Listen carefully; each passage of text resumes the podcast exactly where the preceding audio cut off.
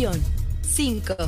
Revisa frecuentemente las sesiones que has abierto en otros dispositivos o en la versión web. Si no reconoces alguna, ciérrala de inmediato. Y finalmente, mantén tu aplicación y tu dispositivo actualizados. Esto asegura que tengas la última versión donde se van corrigiendo errores en la seguridad del sistema. Porque en Super Estéreo Milet queremos una mejor ciudad. Cambiemos, cuidemos y mejoremos nuestra ciudad. Esta es una campaña propia del Grupo Milet en beneficio de Baja California Sur.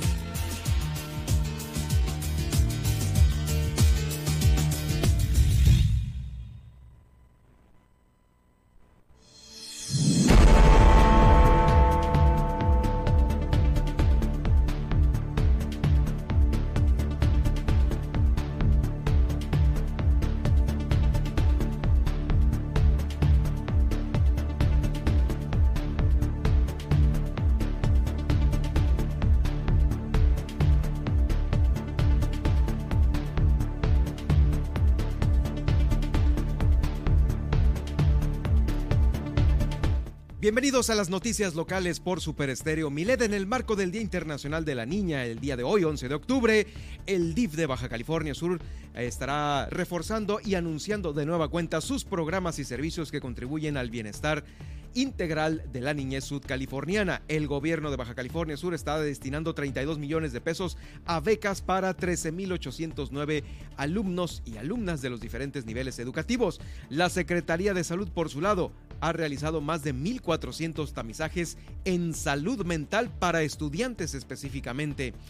Esta es una eh, gran labor por vamos, todo lo que se trae arrastrando después de la pandemia y más, más aún en este sector de estudiantes. Recibe también la Secretaría de Salud una importante donación de baumanómetros para aquellas personas que presentan mayores factores de riesgo de padecer infartos o embolias. En unos momentos más estos detalles. Inclusive las enfermedades crónicas ya está anunciando el ISTE por su parte que están vinculadas a trastornos de ansiedad, ansiedad y depresión. Y esto no es otra cosa que un mal manejo de su salud mental. Vamos a ver esto ahorita en unos momentos más. El gobernador inauguró el encuentro internacional de los mares. También Baja California Sur fue sede de la tercera reunión nacional de la Asociación Mexicana de Agencias de Viaje. Se busca fortalecer la promoción turística de los pueblos mágicos, de los dos pueblos mágicos que tenemos aquí en nuestro estado. Realizan la sesión solemne conmemorando el aniversario número 52 de esta la magna Asamblea de Integración Política del Estado, Loreto 70, el gran movimiento de Loreto 70 que buscaba, bueno, eh, llevar el territorio a consolidarse como Estado. Son las primeras bases para organizar este gran cambio. Todo el respaldo del gobierno municipal de Oscar Lex para los torneos Bis Black and Blue 2022 y Los Cabos Offshore. Guillermina de la Toba nos va a informar sobre este el proyecto de construcción del Centro de Justicia para Mujeres en Los Cabos. El alcalde hace un llamado a los inspectores fiscales para que no clausuren negocios si no se les da la oportunidad antes de regularizarse en sus trámites. Se refuerza la seguridad en el Covach de San José del Cabo. Al parecer se trató de una broma, la que le platicábamos el día de ayer, esta de eh, el anuncio que se pintarrajeó al interior de los baños de las damas, anunciando una posible eh, pues balacera, ¿no? Bueno, en unos momentos más Guillermina nos va a informar sobre este tema. Oigan, y también otra noticia que esto pues debería de encender las alarmas en varias dependencias. Un hombre asaltó un Oxxo y pidió disculpas antes de realizar el robo. Esta no es otra cosa más que necesidad, pero es una necesidad en la cual eh, habla mucho el hecho de pedir disculpas antes de ocasionar este delito porque, híjoles, seguramente lo pensó mucho antes de eh, pues realizarlo, ¿no? No es otra cosa más que esto, la necesidad, la falta de empleo, híjoles, muchos factores importantes. establecen un nuevo horario de trabajo del personal de limpieza en los camellones de aquí de La Paz. El ayuntamiento de Mulegé ha recibido 6 toneladas de apoyo en especie provenientes del ayuntamiento que encabeza Oscar Lex en Los Cabos. Hasta allá mandaron estos, eh, estos apoyos. Jacqueline Valenzuela hoy nos visitará. Ella es la directora del Centro de Energía Renovable y Calidad Ambiental en unos momentos más aquí en el estudio. Así iniciamos Miles Noticias, Baja California Sur.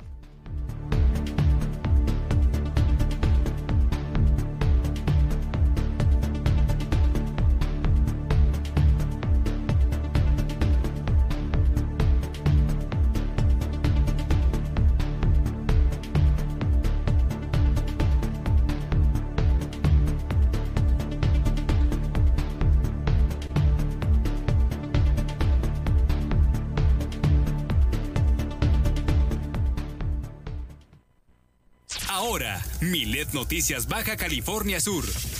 La información más importante de las últimas horas. Todas las noticias. Todo el tiempo. Por el 95.1 de FM en La Paz y 91.5 FM en Los Cabos. Con la potencia radial y el respaldo informativo de Grupo Milet México. Conduce Germán Medrano.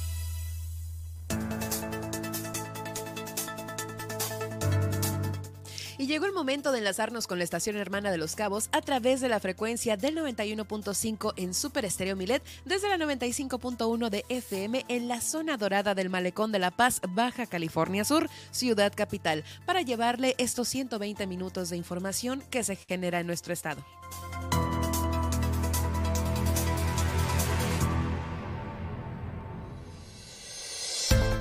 Hola, ¿qué tal? Les saludo, mi nombre es Nadia Ojeda y como en cada emisión estaré acompañando a Germán Medrano para platicarle qué pasó un día como hoy, el pronóstico del clima, la tendencia en Twitter y los titulares de los principales diarios nacionales e internacionales.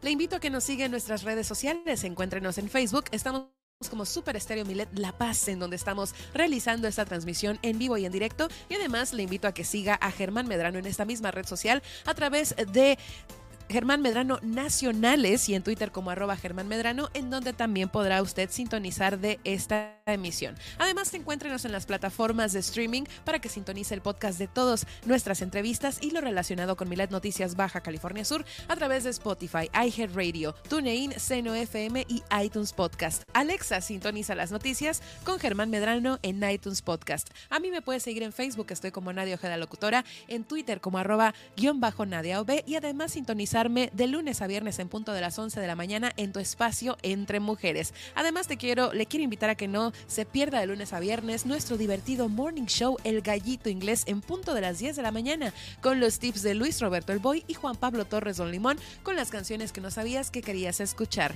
Además te invitamos a realizar la de tu denuncia ciudadana a lo largo de esta emisión a través de la línea Milet de WhatsApp, el 612 205 7777.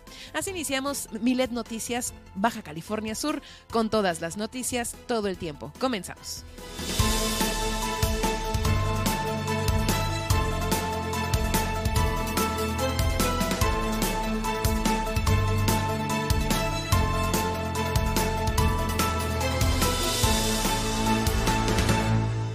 Bienvenidos sean todos ustedes a una emisión más de Milet Noticias Baja California Sur. Yo soy Germán Medrano y los saludo desde el corazón de la ciudad de La Paz, de nuestra capital, aquí en el mero malecón. Te saludo con mucho gusto, Nadia, ¿cómo estás? También te saludo con mucho gusto, Germán, y pues muy contentos de iniciar esta nueva emisión de Miles Noticias. Avanzando en la semana, llévanos de la mano, Nadia, a este viaje que hacemos al pasado siempre contigo, de la mano para, que para saber qué sucedía en un día como hoy. Con gusto iniciemos este viaje al pasado, un día como hoy, pero de 1811 en Chile, gracias a la iniciativa de Manuel de Salas, se crea la Ley de Libertad de Vientres, la que consiste en otorgar la libertad, o consistía, perdón, en otorgar la libertad a todos los hijos de escalcas. Esto convierte a Chile en el segundo país del mundo, después de Francia, de legislar contra la esclavitud. De aquí nos vamos al año de 1846, un día como hoy, nace Carlos Peregrini, político argentino, diputado, senador y presidente entre 1890 y 1892, quien fuera uno de los políticos más importantes de América Latina en su tiempo.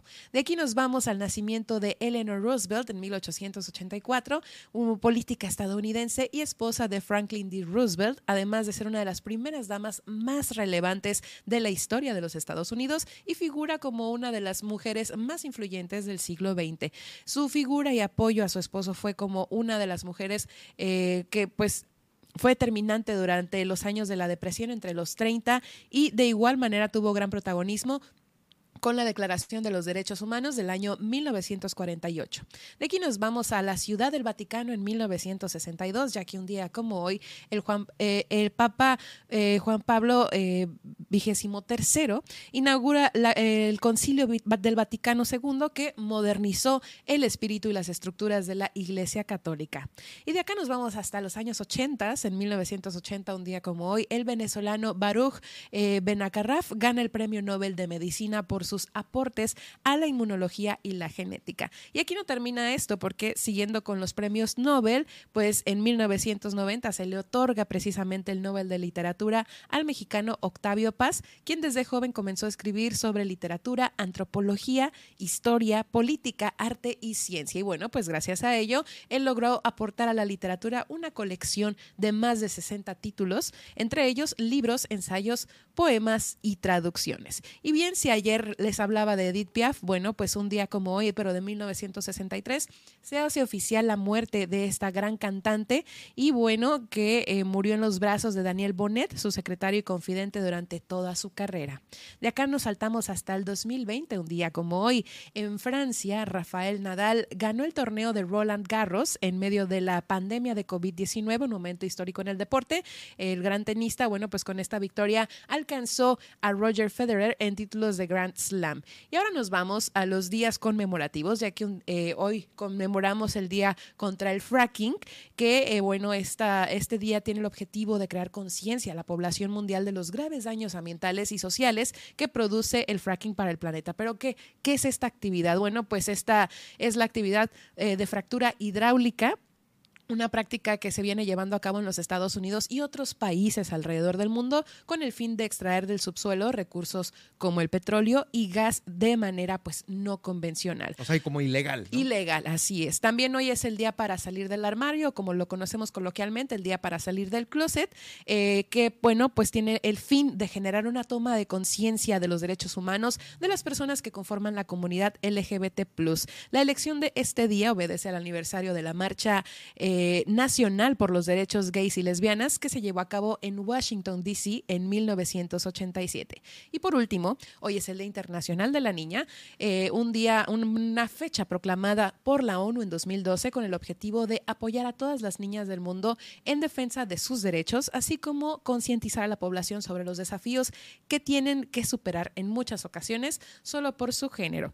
Hasta aquí en el, el viaje del tiempo, espero lo hayan disfrutado y nosotros continuamos con más aquí en Milet Noticias.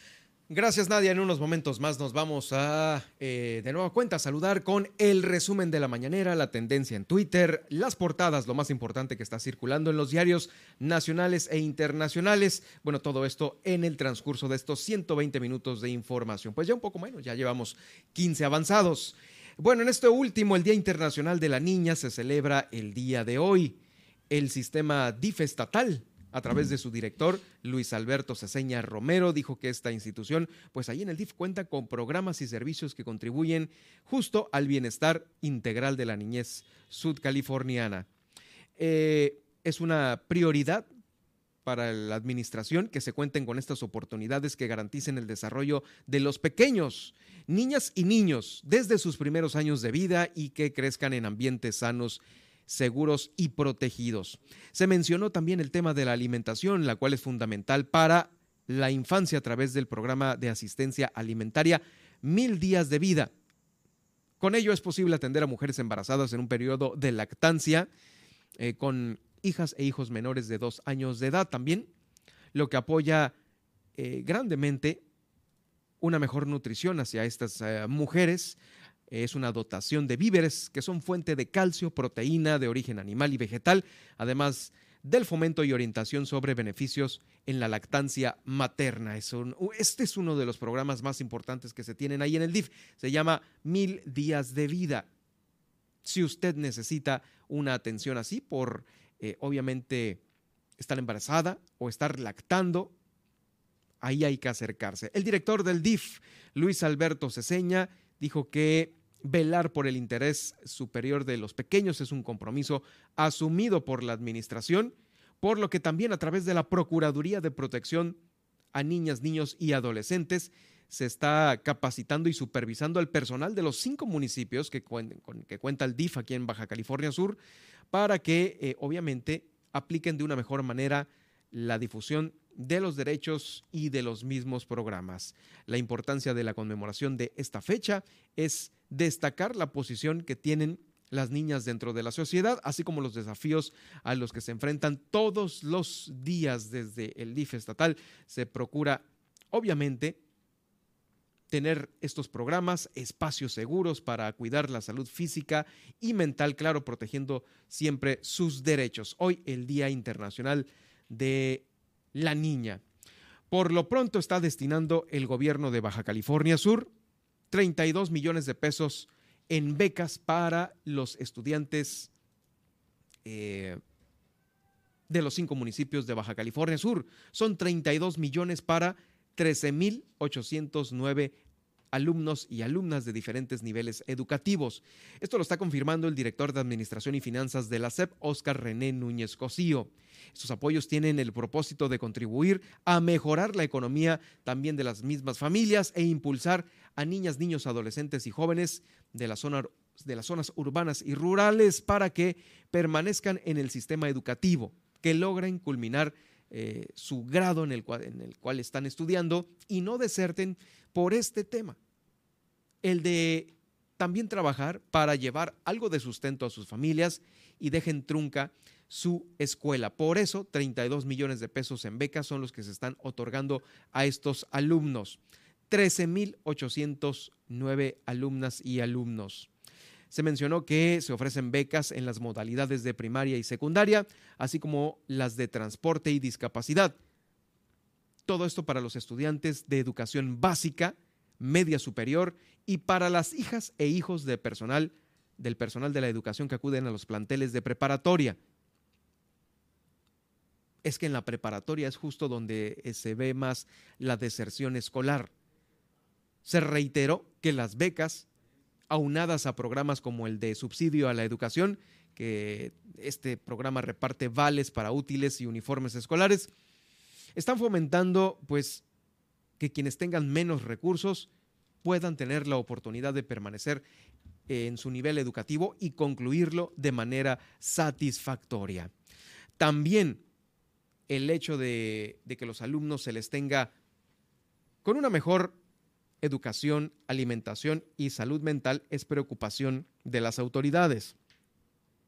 Se han incrementado ahora, este es un dato que le quiero dar a conocer, se han incrementado las visitas de psicólogos de la Secretaría de Salud a las escuelas de nivel básico y medio superior, porque ahí están detectando algunos problemas emocionales con los alumnos. Cada vez son más los psicólogos que visitan los centros educativos de estos niveles. Esto lo está dando a conocer Juan Pablo Peña,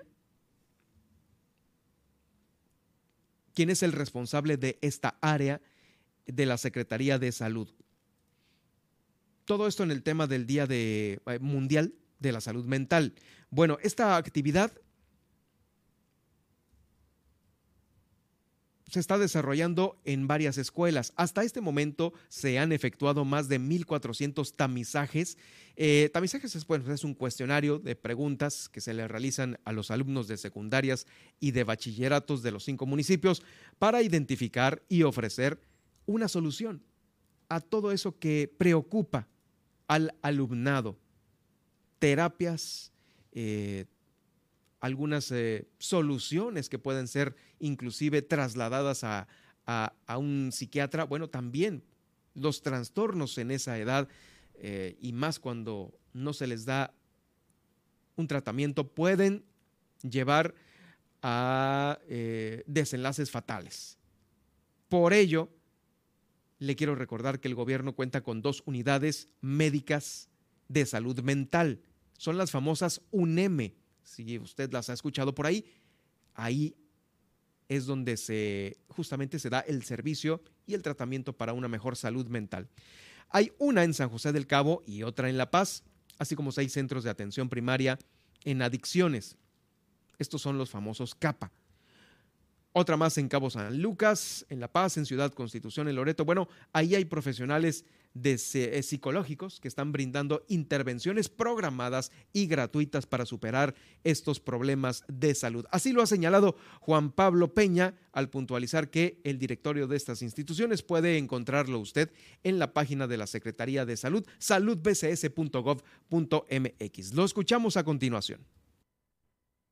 Estamos participando en coordinación con el Instituto Subcaliforniano de la Juventud y el Instituto Municipal de la Juventud en este foro involucrando a 10 escuelas del municipio de La Paz con la finalidad de generarlos y dotarlos ¿no? con información, empoderarlos con conocimientos acerca de las áreas de atención, de la salud mental, del manejo de emociones, sobre todo porque está bien detectado que el 50% de la mayoría de los trastornos mentales que son detectados ya en las unidades de atención se presentan precisamente en este rubro de edad. Y es importante para nosotros pues llevar a cabo los programas preventivos que tenemos ¿no? por parte de la Secretaría de Salud. Y la Secretaría de Salud tiene unidades de atención de salud mental prácticamente en todo el estado. Que acudan a ellos, son gratuitos los servicios que se otorgan y son profesionales con la atención psicológica y médica.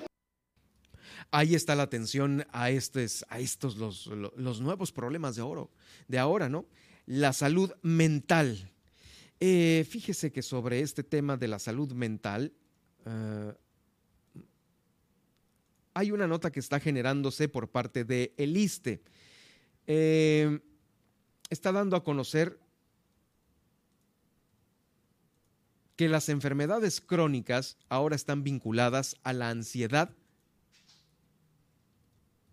y a la depresión.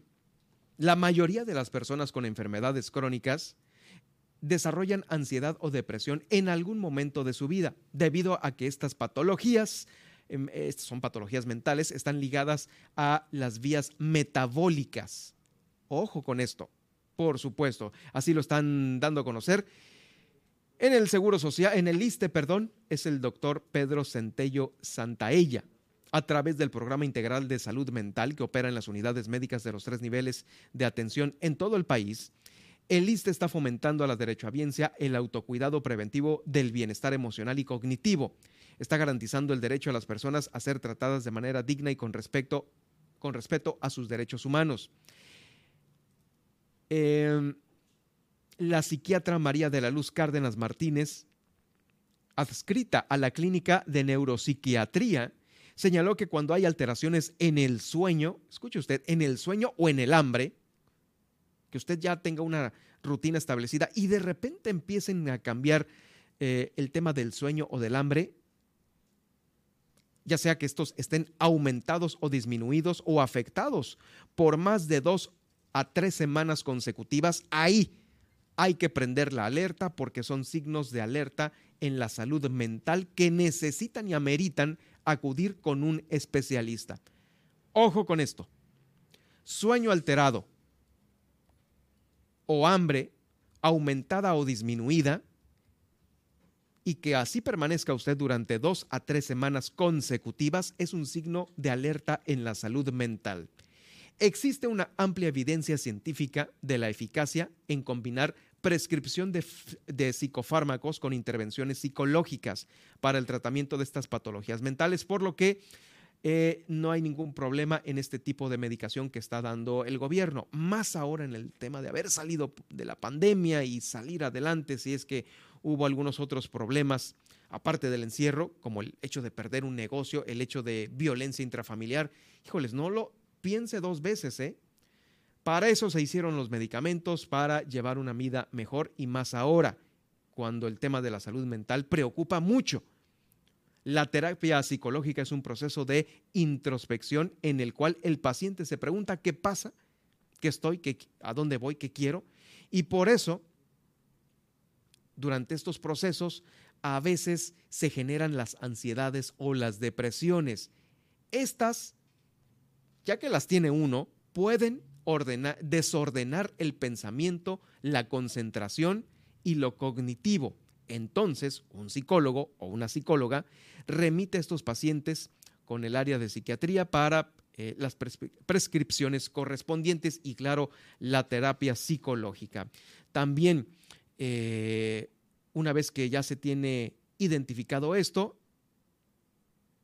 y se está siguiendo esta terapia semana tras semana o dependiendo de, de las veces que el paciente pueda visitar estas dos áreas, la de psicología o la de psiquiatría, pueden en mucho menos tiempo dejar los medicamentos y empezar ya con su vida cotidiana de manera normal. El ISTE está haciendo este llamado a la población para erradicar los mitos, los mitos en torno a padecimientos mentales que socialmente venimos arrastrando y que a veces son los de boca a boca, no los del vecindario, los de las vecinas, el chisme, no se meta ni se aviente este clavado a esa alberca de eh, mitos.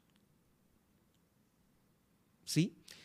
Y el clásico, ¿no? Ah, es que para qué voy a ir al, psicólogo o al psiquiatra, pues no estoy loco como creen, solamente es que me duele la cabeza o no tengo hambre o tengo hambre de más. No, cuidado con esto, hay que estar atento por estas dos a tres semanas con estas alteraciones en el sueño en la concentración, eh, en, estar deprimidos, ansiosos, sí, ahí ya hay que eh, poner manos a la obra y acercarse a estas clínicas para brindar el tratamiento en específico. Sí, mucha atención con esto mismo. Ya para cerrar este tema, eh, más que nada para cerrar este bloque dedicado a la salud, se ha recibido una donación de 80 baumanómetros digitales. Estos eh, fueron donados por parte de la Organización Panamericana de la Salud a la Secretaría de Salud para favorecer la implementación de estrategias en el código infarto que son impulsadas por la Administración Estatal. Es, eh, estos dispositivos, baumanómetros, miden con mayor, mayor precisión la presión arterial eh, de las personas que son canalizadas en los centros de salud de los cinco municipios para darle un seguimiento y control a factores que pueden desencadenar infartos o embolias. Esto lo está indicando e informando la secretaria de Salud, Sacil Flores Aldape. Son acciones que se desarrollan en esta administración para mejorar la expectativa y calidad de vida de los sudcalifornianos. Si se identifican rápidamente la hipertensión, la diabetes, las altas concentraciones de grasa en la sangre, es posible emprender procedimientos eficaces que puedan disminuir el riesgo de tener un infarto o derrame cerebral. Por ello, 80 baumanómetros digitales fueron donados ya a la Secretaría de Salud. Se va a optimizar, por supuesto, la toma de la presión arterial, que es uno de los elementos fundamentales para la detección de estos eh, padecimientos. Eh, si usted no regularmente eh, se siente bien, no pasa nada, no se toma la presión, de vez en cuando, cuando vaya pasando por un centro de salud, es recomendable hacer esta pequeña prueba es la presión y me parece también que la toma de muestra de sangre para ver cómo anda de azúcar usted y así evitar problemas mayores. Recuerde que estas enfermedades son silenciosas. Usted siente que pues está bien, se siente bien, pero no, algo pasa adentro que no lo podemos detectar. O lo subestimamos. Ay, es un simple dolor de cabeza, es un simple dolor de brazos, de piernas, no sé. Hay que pasar por el chequeo regularmente. Vamos a una pausa, tenemos mucha más información. ¿Qué tenemos después del corte, Nadia?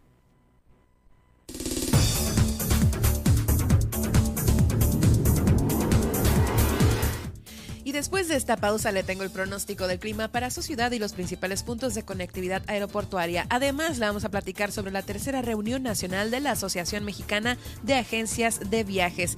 Esto sobre los pueblos mágicos y a qué viene Gerardo Fernández Noroña visitará la capital del estado en los próximos días. Le tenemos todos los detalles. Esta y más información al regresar después del corte en Milet Noticias Baja California Sur. En un momento regresamos.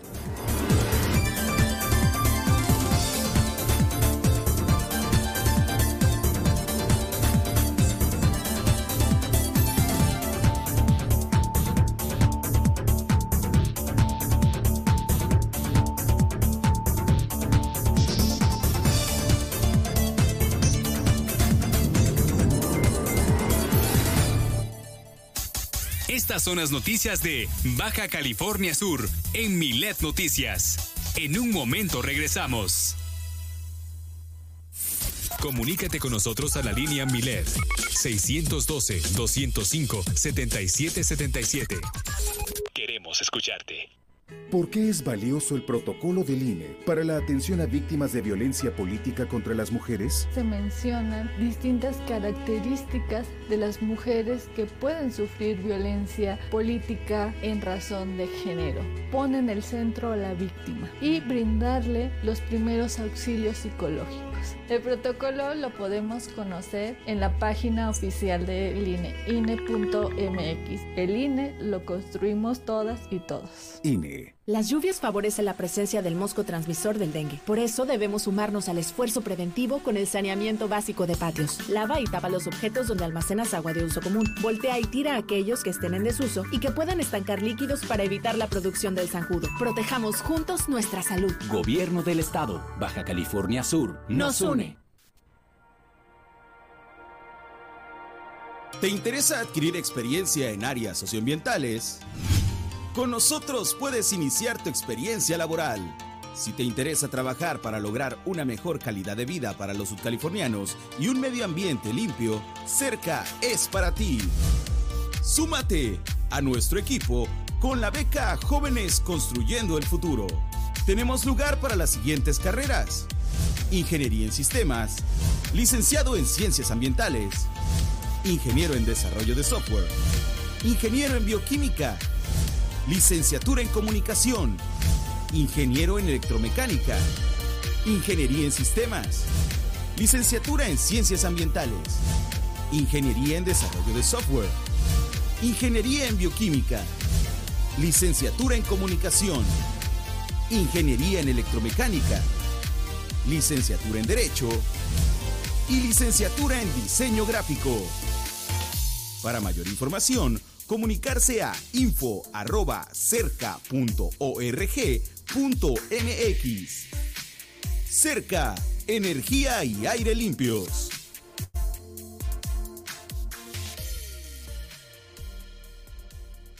Queremos verte en Instagram. Comparte con nosotros tus mejores imágenes. Síguenos, arroba Radio Milet, porque la vida es una gran imagen. Super Estéreo Milet 95.1. El poder de la radio. Todas las noticias y el liderazgo informativo de Grupo Milet México. Con Germán Medrano. De lunes a viernes 2 de la tarde. El acontecer diario de Baja California Sur. Todas las noticias. Todo el tiempo. Super Estéreo Milet 95.1. La radio con poder. Mándanos tus notas de voz y escúchate al aire. 612-205-7777.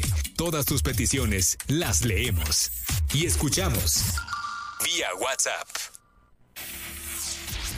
Germán Medrano y todas las noticias de Baja California Sur en un solo espacio. Milet Noticias. Continuamos.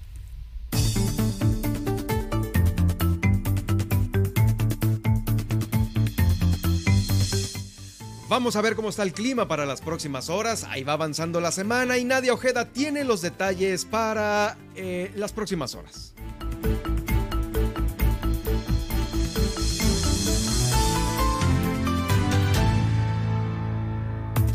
Iniciemos eh, con el pronóstico del clima para la ciudad de La Paz, ya que hoy tendremos eh, o llegaremos a la máxima de 34 grados centígrados con mínimas de 22 grados centígrados. Se espera que permanezca soleado el resto del día y el cielo despejado por la noche. Actualmente la temperatura es de 32 grados centígrados, casi estamos llegando a la máxima. Y, ya eh, estamos en 33, ¿eh? Sí. ah, ya subió. Ya subió, mira. Y la sensación térmica no es tan eh, ruda, es de 31 grados centígrados. Para este miércoles iniciaremos la jornada con 23 grados centígrados y cielo despejado. Vámonos ahora al municipio de Los Cabos, en donde la temperatura máxima será también de 33 grados centígrados con mínimas de 25 grados centígrados. También eh, se espera que el día permanezca soleado y con cielo despejado, al igual que en la noche. La temperatura actual es de 31 grados centígrados con sensación térmica de 33 y para este miércoles iniciaremos la jornada con 25 grados centígrados y cielo despejado. Vámonos ahora al panorama nacional, ya que está la perturbación 93L al suroeste del Golfo de México con 60% de probabilidad para hacer un ciclón en las próximas 24 a 48 horas. ¿Qué puede ocurrir? Bueno, como eh, puede ser un, ciclón de corta duración, puede tener desplazamiento que dependerá de un frente frío, si es que por ahí aparece uno, y probablemente se acerque a las costas de Veracruz y Tabasco. Así que se esperan lluvias y tormentas muy fuertes, como le repito, en Veracruz, Guerrero, Oaxaca, Chiapas, Tabasco. eh, con alta posibilidad de inundaciones, viento y crecida o desborde de ríos. Se esperan lluvias aisladas en el estado vecino, en Baja California Norte, Coahuila, Nuevo León, Jalisco, Michoacán, Estado de México, Morelia, Puebla, Yucatán y Quintana Roo. Vámonos ahora a los principales puntos de conectividad aeroportuaria por si usted emprende el vuelo o el viaje hoy. Muy bien, pues en la Ciudad de México hoy se pronostica cielo nublado con ambiente templado la mayor parte del día y probabilidad de lluvia. La temperatura máxima esperada es de 22 grados centígrados mínimas de 16 grados centígrados. En Monterrey, Nuevo León, hoy se espera un poco de lluvia ligera con temperatura máxima de 26 grados centígrados y temperatura mínima de 19 grados centígrados. Mientras que en Guadalajara, Jalisco, para hoy se prevé que eh, pues tengamos nubes y que la temperatura máxima llegue a los 28 grados centígrados con mínimas de 13 grados centígrados. Eh, bueno, eh, hay un cero probabilidad de lluvia, pero como le comento, sí hay posibilidad de que el cielo permanezca un poco nublado. Por último, vámonos al panorama internacional, a Los Ángeles, California, en donde la temperatura máxima llegará a los 26 grados centígrados con mínimas de 15 grados centígrados e intervalos nubosos, mientras que en Nueva York la temperatura sigue descendiendo, la máxima que se espera para el día de hoy es de 20 grados centígrados con mínimas de 7 grados centígrados y eh, pues un poquito ahí de, más bien soleado, estará despejado hoy en Nueva York, mientras que en Chicago, Illinois estará lluvioso con temperaturas máximas que llegarán a los 24 grados centígrados y a las mínimas de 8 grados centígrados. Hasta aquí el pronóstico del clima, espero tomen sus precauciones y bueno, no sé tú, pero, Germán, pero yo sentí que la mañana estuvo un poco más fresca, ligeramente fresca el día de hoy. Sí. Mm, no, yo creo que a lo mejor igual y no me fue tan bien a mí, pero sí la sudé un poquito. Sudaste un poco, Sí, bueno, fíjate. pues ahí va, ahí va cambiando el clima y nosotros seguiremos al tanto de lo que Es que eh, según, ¿te acuerdas que leímos el pronóstico que después del 13 iba a ser Iba a cuando a ya cambiar. a, disminuir cada vez más, ¿no? muy poco a poco. Muy bien. Continuamos con más. Y fíjese que le tengo que dar esta información, esta información que se está eh, generando por parte de el turismo, ya que estamos hablando del solecito rico, de las temperaturas que ya nos obligan de perdida a ir sacando. ¿Ya sacaste tu ropa del closet? Como No, para irla Eh, ¿Cómo se dice? este, como- Oreando. Oreando. sí, oreando. No, la Sí, verdad no, pero ya estoy empezando a ver carritos en el internet de ropitas y media. Pues no tan Chango. abrigadora, ¿no? Porque Que no- se agarre Amazon. Sí, ándale. O sea, no sé. Todas esas. Pero ya Oye. casi, ya casi. Eh, Oye, que, que es una, que es una, este, un volado comprar en Shane, según, ¿no? Pues ya ni O tanto. sea, que las yo ves bien que- acá, y con la modelo y, y la calidad y llegan y es una cosa O- horrible, ¿no? Sí, es, hay que tener muy buen ojo para comprar en ese tipo de aplicaciones, porque si no. Ustedes sí- son las mejores para eso. Sí, sí hay que tener ojo, la verdad. Se va desarrollando. Bueno, pues eh, sí, hay que ir preparando todo poco a poco. Eh, como dices, ¿no? Ir sacando ya la ropa del cambio de temporada. Eh, aquí en Baja California Sur, sobre este tema, el cambio de clima y todo lo que se viene para este cierre de año, Uh, hay eventos que poco a poco empiezan a sonar más. Tal es el caso de la reunión nacional de la Asociación Mexicana de Agencias de Viaje. Eh, este fue aquí en la ciudad de La Paz en el marco de esta tercera reunión, donde se firmó un convenio de colaboración para fortalecer la creación, producción y promoción de productos turísticos en los pueblos mágicos de Loreto y Todos Santos. Son los dos pueblos mágicos que tenemos aquí en el estado. Esto lo da a conocer la titular de la Secretaría de Turismo y Economía, Maribel Collins. Como parte de las políticas de esta administración se está trabajando de manera coordinada con diversos sectores de la industria para potenciar y diversificar la oferta actual de los servicios turísticos bajo una visión de sustentabilidad. Se tuvo la presencia aquí de la Asociación Mexicana de Agencias de Viaje, su presidente Eduardo Paniagua Morales, concluyó en Todos Santos este recorrido por 132 pueblos mágicos de México. Después de haber recorrido 132 pueblos mágicos, dices tú, ay, qué buena chamba, o ya, sáquenme de aquí. 132, recorrer 130, no dormir en tu cama 132 noches, o igual y el doble, ¿no? Estuvo cañón este recorrido y todo esto eh, se realizó para contribuir como agencias de viaje a la promoción de los destinos. En este caso, Loreto y Todos Santos. La estrategia se suma a la que tiene la Secretaría de Turismo aquí en Baja California Sur y ahí platicaron, hablaron para trabajar en diferentes eh, rubros que integran la industria turística. De nueva cuenta, la promoción se hace presente de los cinco municipios en la entidad, aparte de los dos pueblos mágicos de Loreto y Todos Santos. Esta se viene realizando desde inicios de este gobierno. Bueno, desde siempre, ¿no? y ya lo habíamos comentado, pareciera que se les pasó la mano en la promoción porque, eh, pues sí, la mayor parte del año ya se ve gente caminando aquí, ni se diga en Los Cabos, en el malecón, lo cual es muy bueno. Y esto incentiva, claro, a que venga más promoción. ¿Cuál? Empresarios que pudiesen eh, traer hoteles, hoteles boutique o también de cadena. Estos los estamos esperando. Inclusive el gobernador en una de las últimas entrevistas eh, estaba a punto también de dar a conocer una importante eh, llegada de inversión en el ramo turístico. A ver si nos las da a conocer próximamente para el cierre de año o inicios del año que entra. Sobre ello, pues usted que eh, pasea por el malecón puede ver que la mala es de que el Hotel Los Arcos sigue ahí atorado, tronadísimo. No tarda en oler mal y en que le avienten más basura de la que ya tiene. Y la buena noticia es de que otros hoteles, como por ejemplo el Perla, ahí va poco a poco, a cuentagotas. Pareciera, o bueno, nos vendieron la idea de que estaría terminado eh, pronto el hotel, pero sí ha habido algunos detalles que han vuelto a reconstruir, a reconfigurar, a recalcular y por eso este retraso del Hotel Perla. Ya están a punto de terminar algunos detalles de las habitaciones que ya se les ve más forma, se lo digo porque pues aquí son nuestros vecinos, estamos a un lado, y ello contribuye mucho, claro, a, eh, a que ya se pueda tener este recinto para recibir a más turistas, a cada vez más turistas en nuestra capital del estado. Pues con esta reunión de la Asociación de Agencias de Viaje, ahí se va a ir corriendo la voz, ¿no? Somos un muy buen destino aquí en La Paz. En verdad hay que seguirlo cuidando y tenerlo limpio.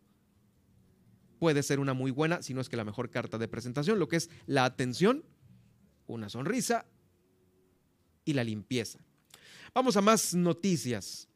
Dentro de la agenda de Baja California Sur, ya ve que celebró, se celebró hace poco eh, la conversión de territorio a Estado, el 8 de octubre. Bueno, pues ahora, a 52 años de la unión de otros esfuerzos ciudadanos, pues se está eh, conmemorando el aniversario número 52 de la Magna Asamblea de Integración Política del Estado, en esta, la Asamblea de Loreto 70. Ahí se pusieron de acuerdo un 11 de octubre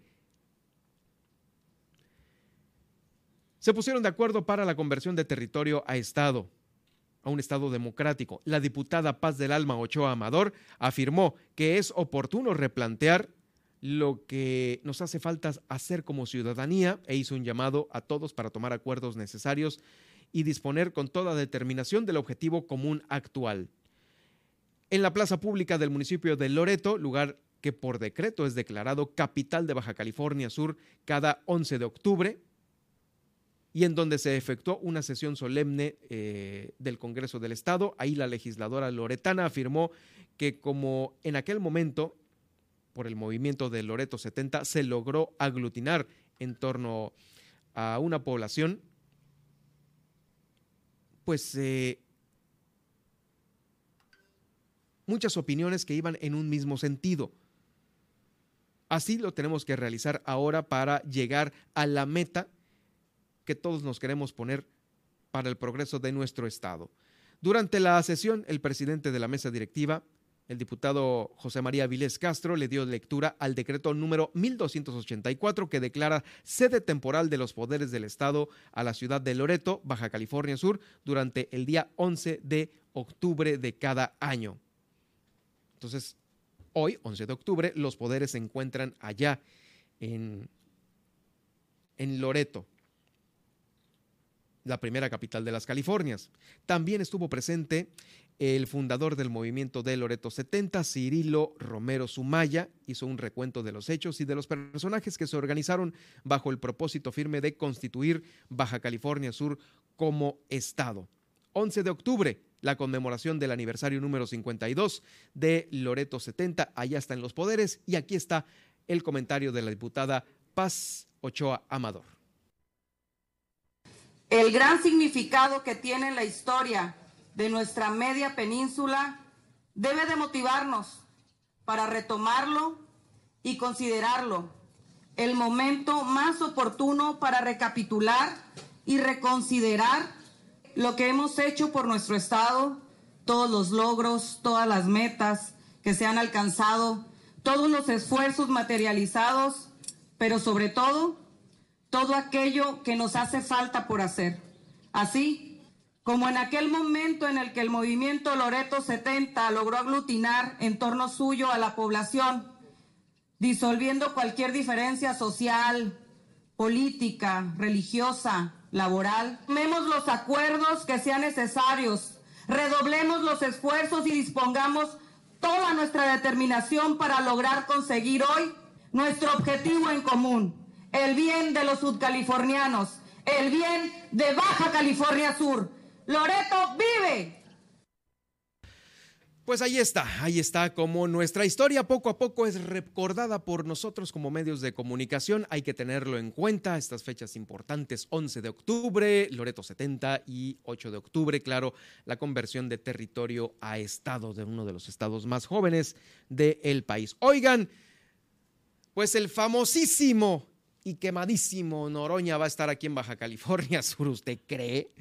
Después de, eh, pues, eh, mucho verlo en la televisión, eh, con tantas puntadas que se avienta, pues va a estar aquí. No se me antoja para otra cosa más que para irme a tomar una selfie de manera de cura, ¿no? De cura. Sí, este, bueno, si usted quiere saber más información de Noroña, puede usted sintonizar ¿Qué importa? Por Imagen Televisión a las 3. Ahí le dan todo el, resumen de lo que hace este personajazo de la política nacional. Pues va a estar aquí por ahí del 23. Eh, del 23, sí. A ver, aquí tenemos el, el brochure. Gerardo Fernández Noroña, híjoles, lo veo en la cara y me acuerdo de aquella foto sin camiseta, ¿no? Ay, Sí, no. ¿Cómo le dieron carrilla, no? Mucha carrilla, no, sí se le votó feo. sí, eso, güey, y algunas otras cosas. Vayas a tomar la selfie el próximo 23 de octubre a las 9 de la mañana. Noroña, en Baja California Sur, Sangos. Bueno, pues a ver cómo, cómo transcurre su eh, intervención aquí en el estado. Oigan, también, ya vámonos a cosas serias, ¿no? El gobernador del estado inauguró el Encuentro Internacional de Mares este también, que es eh, un tema importante por estar rodeados precisamente de mar, tanto por el Golfo de California como por el eh, Pacífico. Eh, mire, sobre esto, inauguró el encuentro Internacional de Mares, este se llamó en esta edición Conectar para Proteger, fue realizado con el propósito de integrar políticas públicas para la conservación de los mares, en donde se destacó que Baja California Sur defiende el que en nuestra tierra las riquezas naturales se repartan con justicia para bien de todas y todos los que habitamos aquí y para los que no habitamos también, ¿eh? porque llegan y nos saquean. Ahí están los, los barcos que llegan de Sinaloa, de Sonora, eh, no para los de que vienen de turismo y a conocer, no, estos están a todo dar, pesca deportiva, bienvenidos pero los que vienen con artes de pesca que saquean todo, eso sí hay que ponerles un alto, un hasta aquí. Bueno, el encuentro se desarrolla durante tres días y es auspiciado por la Secretaría de Medio Ambiente, la Comisión Nacional de Áreas Naturales Protegidas, la Organización de la Sociedad Civil Beta Diversidad. Y ahí el gobernador precisó la importancia que se tiene de todos los sudcalifornianos por el tema de los mares celebró que este tipo de encuentros tengan un objetivo, al tiempo que también expresó su deseo para que en las próximas ediciones se dé una mayor participación de trabajadoras y trabajadores del mar, pues ellos son una importante parte de todas las acciones de conservación que se tienen. Confío en que los resultados de este encuentro sean dados a conocer para analizarlos, ver coincidencias en las cuales será posible transitar juntos sobre todo lo que signifique defender los mares. Mire, el dar a conocer resultados, eso es importante. El gobernador lo dijo por el tema de los mares, pero hay otros levantamientos de información que se realizan, como por ejemplo eh, en la Secretaría de Educación Pública, ¿no? La piñata de este sexenio.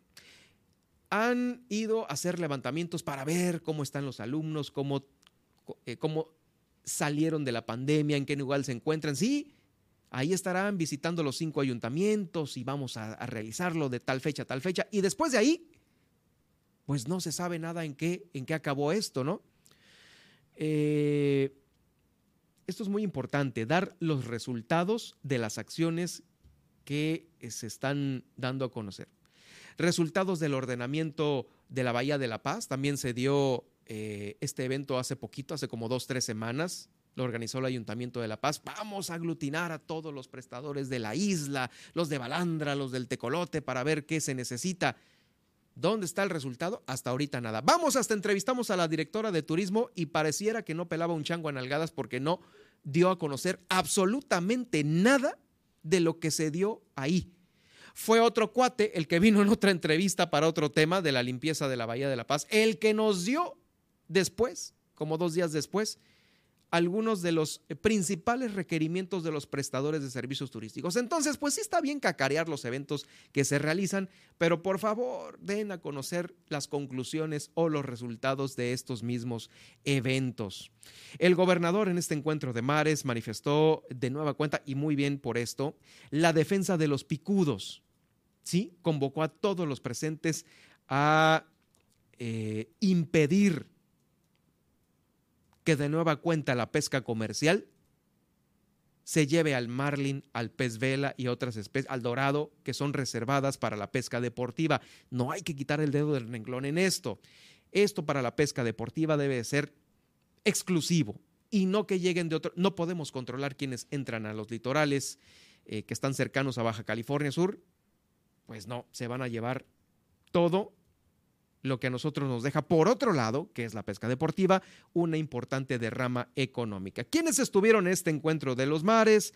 Pues allí estuvo el, subsecretario de Turismo, Fernando Ojeda, también el representante de la CONAM en Baja California Sur, Everardo Mariano Meléndez, el capitán Javier Chávez de la Marina Armada de México, Miguel Ángel Cerón, el titular de la Unidad Coordinadora de Asuntos Internacionales de Semarnat, así como diputados federales. Pues ahí están, ahí están Vamos a escuchar a continuación al gobernador del estado en este importante encuentro. Es, el encuentro de los mares.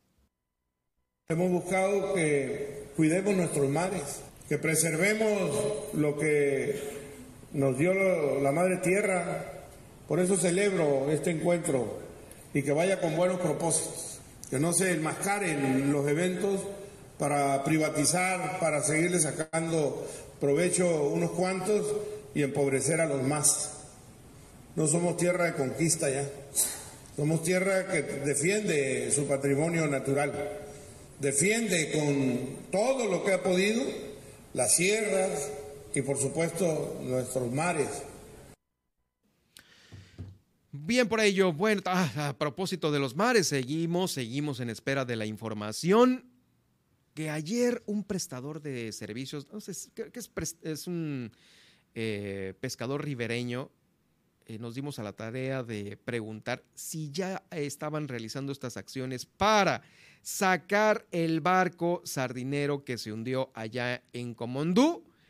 Y uno de ellos, uno de ellos nos dio a conocer que eh, el barco sigue ahí, en San Carlos, hundido. Es un barco sardinero muy viejo que seguramente también tenía una maquinaria obsoleta para poder circular por las aguas litorales sudcalifornianos, pero como no se hundió en Balandra o en otra playa conocida, pues ahí está hundido. Quién sabe si en este momento, pues no sé, hay algún derrame de algún combustible, de aceites, que por ser una, un, un buque viejo seguramente lo tiene, pero nadie se acuerda de esto este, y nadie lo reclama, ¿no? No con la misma eh, prontitud, con el mismo enojo, con la misma pasión que se hizo con el tema de Balandra. Sí, son, son situaciones diferentes, pero allá abajo también en Comondú hay especies que pueden ser afectadas, ¿eh? Y ahí sí hay pesca, hay pesca comercial. Entonces, pues bueno, si nadie se acuerda, a lo mejor usted se acuerde cuando se lo sirvan en un platito, ¿no? ahí está en un platito cocinado. Vamos a ir a una pausa porque todavía tenemos más en el noticiero. ¿Qué tenemos a continuación, Nadia?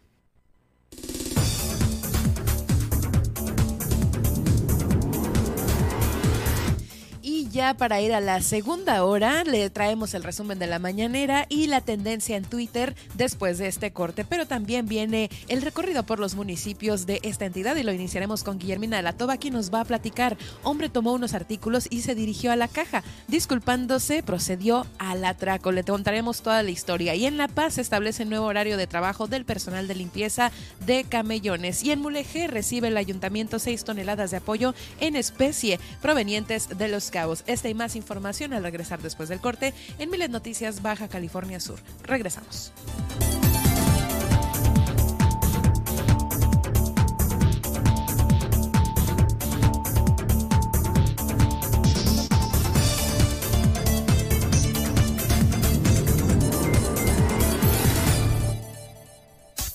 Estas son las noticias de Baja California Sur en Milet Noticias. En un momento regresamos.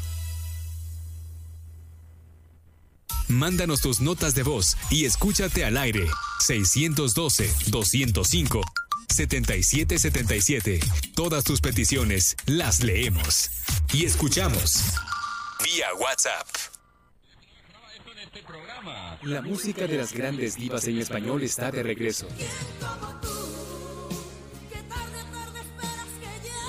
Acompaña a Cristian Valdés de la mano de las grandes divas de lunes a viernes, 6 de la tarde. 6 de la tarde. Super Estéreo Milet 95.1. La radio con poder. Órale, no seas envidioso. Si nomás te estoy pidiendo una miradita.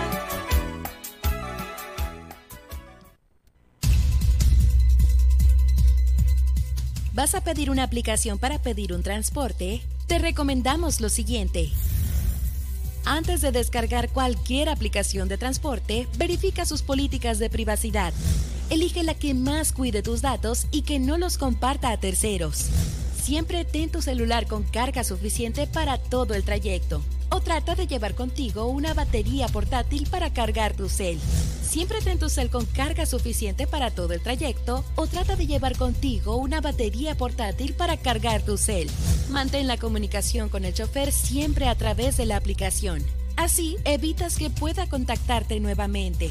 Cuando llegue tu auto, verifica que las placas, modelo y conductor coincidan con las que señala la aplicación y confirma que sea tu nombre el del pasajero.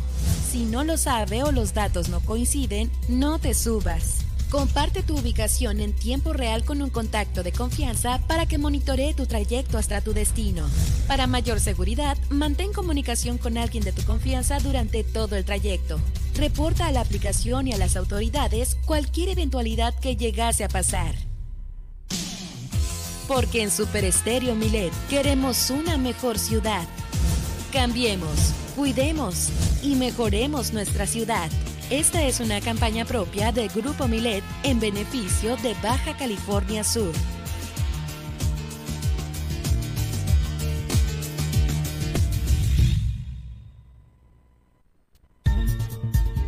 ¿Vas a conocer a personas a través de aplicaciones como Tinder, Bumble o Grindr? Pon mucha atención a esto. Antes de descargarla, revisa las políticas de cada aplicación. Elige la que proteja más tu privacidad y tus datos. Siempre activa una contraseña segura y la verificación en dos pasos. Elige fotos que no revelen información adicional como tu dirección o tu lugar de trabajo o esparcimiento. Evita ligar tu perfil o la aplicación misma a otras redes sociales. Sigue tu intuición. Si un match te pide datos personales, pon más atención. Mantén siempre la conversación vía la aplicación hasta que tengas más confianza y tengas más información sobre la nueva persona a conocer. Si decides conocerla físicamente, comparte tu ubicación en tiempo real a alguien de tu confianza durante tu cita. Finalmente, reporta comportamientos y perfiles sospechosos a la plataforma respectiva. Porque en Super Estéreo Milet queremos una mejor ciudad. Cambiemos, cuidemos y mejoremos nuestra ciudad.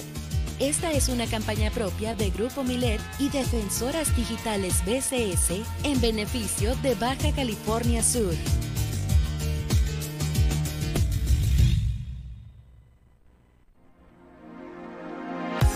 La vida es mejor con buena música. Por ello acompaña a Mariela Roldán de lunes a viernes en punto de las 4 de la tarde. Manifiéstalo con Maye. Entrevistas, tips de vida y el buen humor de Mariela Roldán. De Mariela Roldán. Super Estéreo Milet 95.1. La radio con poder. Mándanos tus notas de voz y escúchate al aire. 612 205 7777. Todas tus peticiones las leemos y escuchamos vía WhatsApp. Germán Medrano y todas las noticias de Baja California Sur en un solo espacio. Milet Noticias. Continuamos.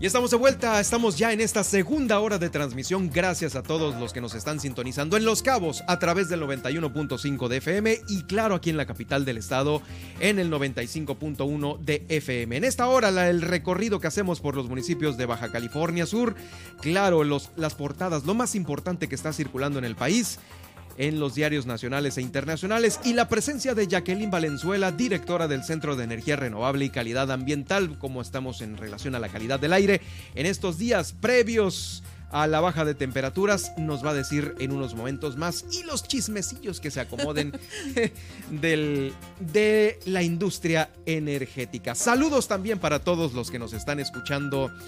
En TuneIn, ya estamos en TuneIn, fácil, muy fácil ahí puede localizar eh, Milet Radio La Paz y estaremos con la señal que estamos transmitiendo aquí en Baja California Sur completamente en vivo. Usted puede también seguir los podcasts en video, estamos transmitiendo en video a través de Twitter en arroba Germán Medrano y en YouTube también en Germán Medrano Nacionales y Facebook.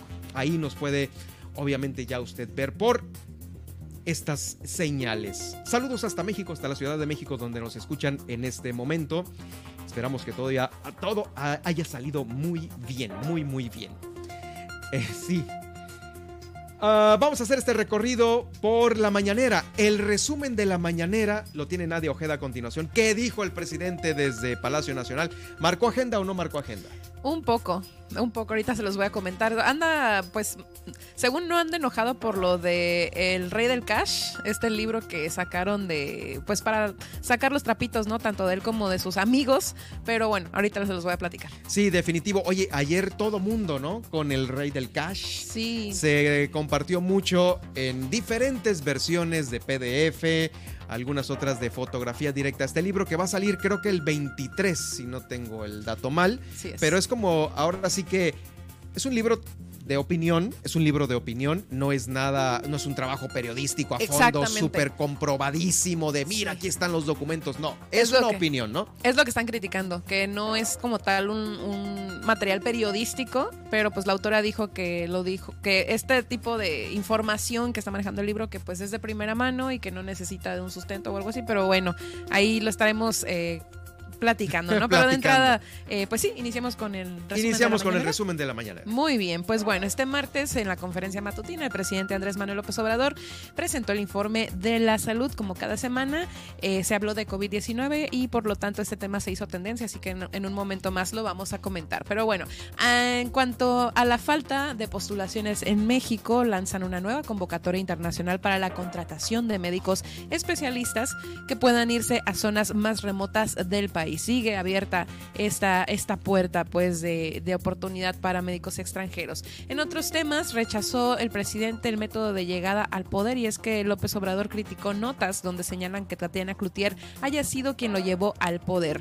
Reconoció que la experiencia de, de economía tuvo un papel muy importante en su campaña, pero quien lo llevó al poder fue el pueblo. Además, eh, salió en defensa de las mañaneras de sus propias conferencias, asegurando que son un diálogo circular que ha funcionado mucho para mostrar los otros datos pero que no se van a institucionalizar porque él o la presidenta que llegue pues tendrá la libertad de elegir cómo gobernar y pues decidir si seguirá con este modelo de información. Y sí, en otros temas, eh, de aspectos, en aspectos generales, pues mencionó que los libros son libertad de expresión y señaló que El Rey del Cash no es el primer libro ni el último que escriben sobre él, que es libertad de expresión, pero que no responderá porque escriben sin pruebas y él tiene un escudo de su, que es pues la honestidad. Pues el detente, eh, tiene su detente. Sí, tiene su detente y bueno, pues sí, dice que alrededor de su, bueno, de lo que va de su sexenio, pues van como 11 libros, ¿no? Que se publican en su contra. Pero sí, este, este aspecto, ¿no? Es lo que se ha señalado mucho del libro, que pues carece de, de mm, evidencias periodísticas, ¿no? Seguramente dará más que hablar el rey del cash. Por eso mejor vean a Loret, ¿no? Vean a Loret. Ahí hay evidencia periodística. Ahí hay evidencia periodística. Vámonos ahora con las tendencias en Twitter. Carlos III está en boca de todos porque ya se informó sobre la fecha de coronación, el cual será el próximo 6 de mayo, 6 de mayo del 2023 en la abadía de Westminster, a lo que pues todo el mundo está platicado de esta situación y pues sí, con 73 años será ungido, bendecido y consagrado por el arzobispo de Vámonos ahora con la tendencia del COVID-19, como le comento. Y bueno, pues eh, Hugo López Gatel Ramírez publicó que la pandemia de COVID-19 suma 13 semanas de reducción en el país y las hospitalizaciones también registran niveles mínimos, al igual que defunciones. También, eh, pues hay gente que por ahí dice, ¿no? Por ejemplo, aquí la cuenta del doctor Francisco Moreno Sánchez, que eh, pues hay que tomar la importante información de que de los siguientes meses, ¿no? Por esta nueva temporada de invierno que entra, porque bueno, en otros países como Europa pues ya se han registrado eh, picos altos y bueno, pues y como ayer se informó, ya el uso de cubrebocas pues no será obligatorio en espacios públicos en todo el país, pero aún así pues ya quedará en conciencia de cada quien protegernos y cuidarnos en espacios cerrados y pues considerar que sí, pues que se viene esta temporada de invierno. Continuando con otras tendencias, fíjese que pues el Estado de México aprueba el matrimonio igualitario y se convirtió en la entidad número 28 en legalizar este tipo de matrimonio, además de que se aprobó el concubinato entre personas del mismo sexo. En otros temas también, eh, fíjense que en Coahuila detectan el primer caso del virus del Nilo, Occidental. Las autoridades sanitarias explicaron que se trata de una mujer de 18 años de edad que es residente del municipio de Acuña y bueno pues a través eh, de un comunicado se informó sobre esta situación una enfermedad que se contagia mediante mosquitos que infectan a humanos y animales y estos últimos eh, sirven de huésped del virus, no me refiero a los animales. Aún los, entre los síntomas están las náuseas, vómito, fiebre súbita, ardor, así como hormigueo en piernas y brazo derecho. Así que bueno, pues salió esto, está en tendencia y nosotros seguiremos al tanto de lo que siga surgiendo en la red de Twitter. Gracias Nadia, estaremos atentos, sí, por supuesto, de lo que se genere ya próximamente. Siempre hay algo que se genera, siempre hay un tweet y nosotros estaremos aquí para darlo a conocer. Vamos a iniciar con este recorrido que hacemos por los municipios de Baja California Sur y claro, Los Cabos, iniciamos por ahí. Fíjese que los torneos de pesca, ahorita que estábamos antes del corte hablando de lo noble que es la pesca deportiva para con Baja California Sur, hay dos que se vienen eh, a partir del 20 de octubre, que es cuando inician. Uno de ellos es Los Cabos Offshore y el otro es Bisbis Black and Blue 2022, los cuales estarán abriendo la temporada alta. Así lo dio a conocer durante una conferencia de prensa. El alcalde Oscar Lex se informó que eh, para este año se esperan más de 200 equipos, 200 para participar. Y van a ser 10 millones de dólares en la bolsa de premios. Pero aparte, la derrama económica que se espera para los cabos es de 25 millones de dólares en esta temporada alta de torneos de pesca deportiva. Híjoles, es todo un super evento si no ha podido estar eh, viendo la salida o inclusive participando en alguno de estos eh, de estas eh, yates o lanchas que salen. Es todo, es todo un espectáculo. Este encuentro en donde informó esto el alcalde Oscar Lex lo dijo ante medios de comunicación y claro, inauguran la temporada alta, donde aumentan también las actividades turísticas provenientes del extranjero, los que nos visitan ya rumbo al, al, final de este año. En su intervención, el delegado de Cabo San Lucas, Raimundo Zamora, reiteró, reiteró la importancia de estos torneos ahí para Cabo San Lucas, porque es, bueno, prácticamente donde se tiene la marina, donde zarpan la mayoría de los participantes. Es más en Cabo San Lucas, este hecho que en la marina de San José del Cabo vamos, ahí es donde está la foto principalmente. El coordinador de los torneos de pesca deportiva, Cliserio Mercado, agradeció la disposición del gobierno municipal para eh, detallar estos eh, eventos en la difusión. Del 20 al 23 se estará realizando la edición número 24 de Los Cabos Offshore.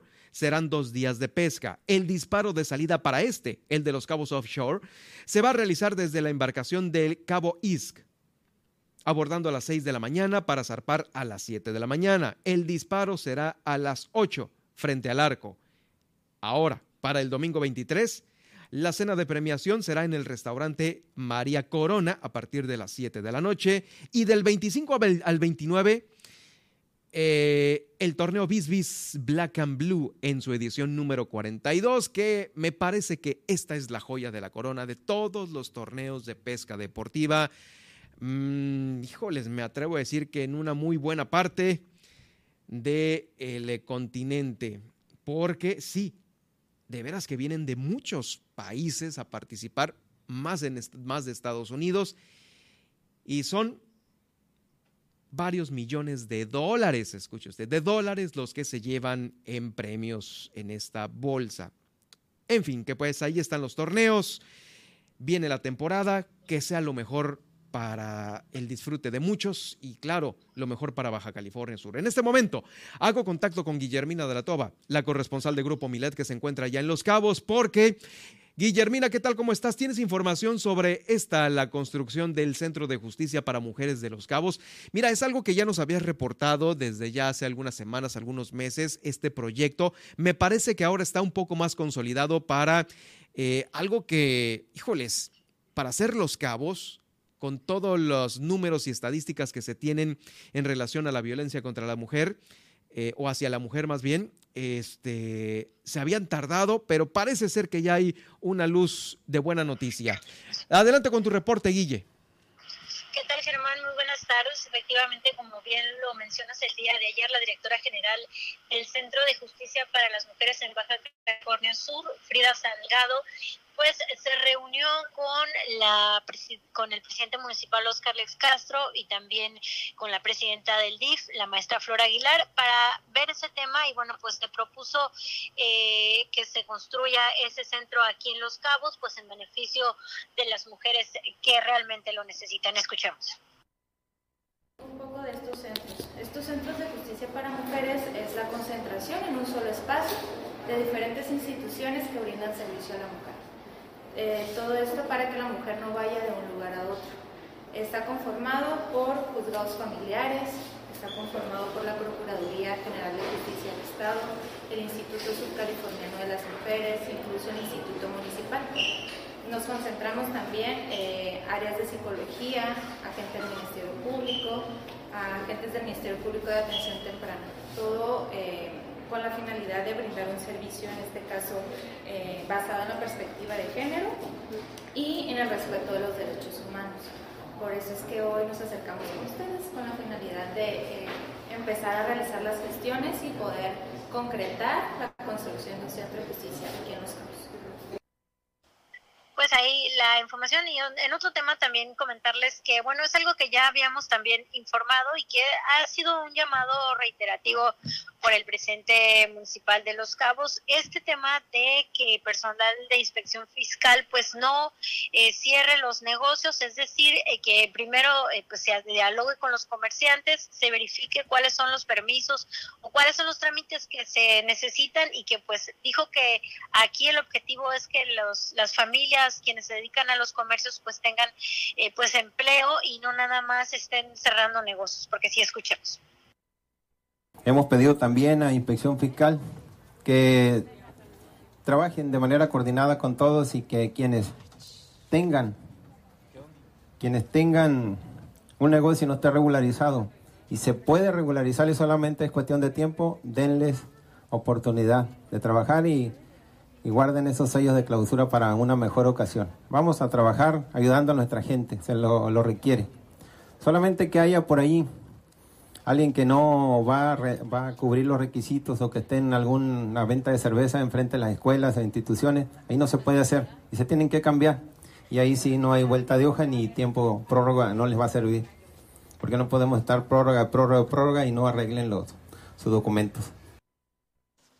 Y más información, comentarles que, bueno, pues debido a esta situación que surgió en el plantel Covach en San José del Cabo, esta eh, supuesta amenaza que se dio por ahí en, uno de los baños de, la escuela, donde pues se decía, se amenazaba de un tiroteo, pues el director del plantel eh, pues dio a conocer que pues se reforzaron los operativos, se realizaron recorridos en todas los, los, las aulas, en todo el plantel, y pues dijo que al parecer esto fue una broma. Sin embargo, eh, pues dijo que no se va a bajar la guardia, se van a seguir atendiendo algunas indicaciones y que por supuesto va a haber reuniones con los padres de familia, se van a implementar algunos operativos de revisión de mochila, entre otros. Pues mire, ya estuvieron todas las unidades de seguridad, tanto municipal, estatal y federal. Eh, le hablo porque estuvo con nosotros eh, personal de la Marina haciendo el recorrido en todas las áreas, tanto áreas verdes como todos los edificios y se encontró este, sin novedad alguna este, toda la escuela. Pues mire, eh, no nos vamos a confiar, de todas formas vamos a seguir este, el protocolo de seguridad, va a haber personal de seguridad pública y de prevención social en la entrada del plantel, nosotros vamos a hacer lo, que corresponde al, al, ingreso de los, de los alumnos para que este, pues todo el mundo recobre la tranquilidad y la calma para asistir a la escuela. Claro que sí, se puso igual también la, demanda correspondiente. Yo creo que no es válido que, nadie esté, esté, intranquilo en ningún sentido. No, se vale jugar con la, tranquilidad de los demás. Entonces, pues si lo tomaron como un juego, pues que se den cuenta que no lo es. Pues mire, las sanciones, les repito, eh, si es una cuestión educativa, el tema se va al comité y ellos establecen la sanción si es un tema legal, pues ya la autoridad competente determina las sanciones. Pues esa es la información, Germán, acá en el municipio de Los Cabos. Pues sí, no hubo de otra más que hacer lo que comenta el propio eh, director Guille eh, para traer tranquilidad a aquellos padres de familia que estuvieron inquietos por este posible tiroteo amenazado el día de ayer a ese, a ese plantel.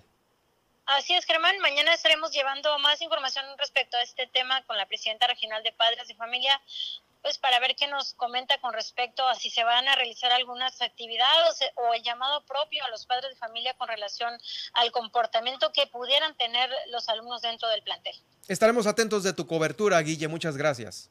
Nos escuchamos el día de mañana. Excelente tarde para todos. Es Guillermina de la Toba, nuestra corresponsal, la corresponsal del grupo Miled allá desde Los Cabos. Y es que sí, eh, usted, este, eh, a cómo están las cosas, ¿no? En el país, dejando un mensaje en los baños de mujeres del plantel 02 del Cobach de allá de Los Cabos. Era una amenaza de tiroteo, por si usted no, no tiene el contexto completo, una amenaza de tiroteo para el día 10 de octubre.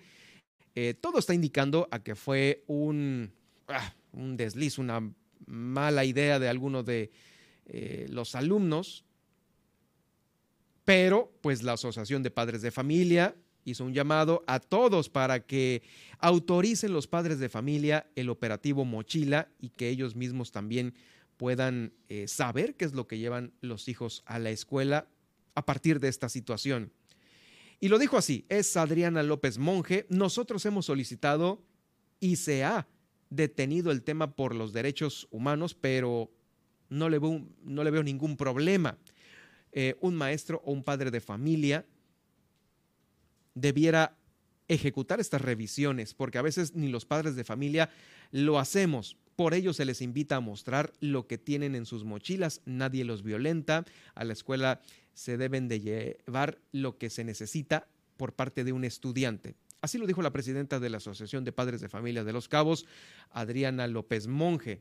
Recordó un evento de hace algunos años en donde también una alumna atacó a dos compañeras, por lo que este operativo eh, pretende evitar estos incidentes en un futuro. En el Cobach 04, hace algunos años, una jovencita atacó a alguno de sus compañeros con un cuchillo. Eso no se ha olvidado por parte de ellos como Asociación de Padres de Familia. Y la revisión de mochilas no es mala. ¿Para qué se va a la escuela más que a estudiar con pues, lo que un alumno, un estudiante únicamente debe de llevar en su mochila? Y este es toda una, todo un tema, ¿eh? Muchos a favor, muchos en contra, pero los ejemplos los vemos en los noticieros nacionales, en algunas otras notas internacionales, donde sí hay una situación de descuido por parte de, primero, padres de familia, en primerito lugar, ¿eh? Eh, descuido por parte de los padres de familia hacia eh, sus propios hijos. A veces no se sabe dónde andan, les vale madre lo que es el tema académico, ¿sí? Y ha llegado a trascender hasta estos niveles una jovencita con un cuchillo atacó a dos compañeras, otro cuate sacó una pistola, en fin, ejemplos ahí están, los podemos ver en todos lados. Eh,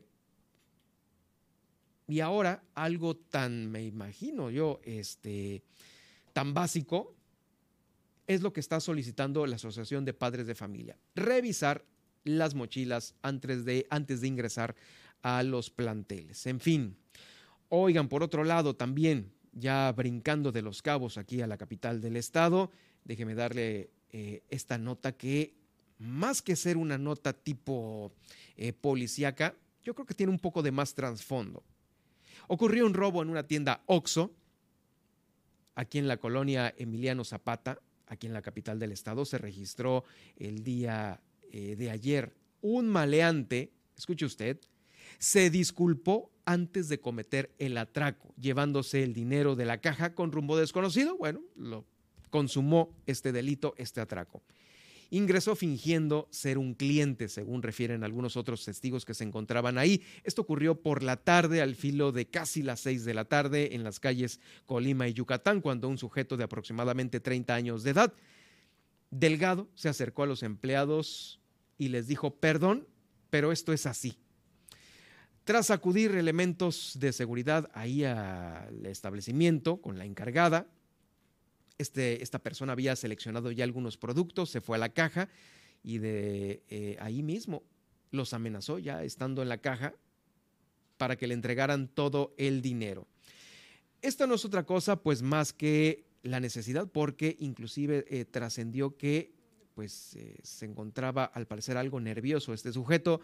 Este sujeto de 1.75 metros de altura salió del comercio pues disparado. Marcaron obviamente al 911 para reportar lo ocurrido. Ahí llegaron las autoridades para abrir la, la carpeta de investigación.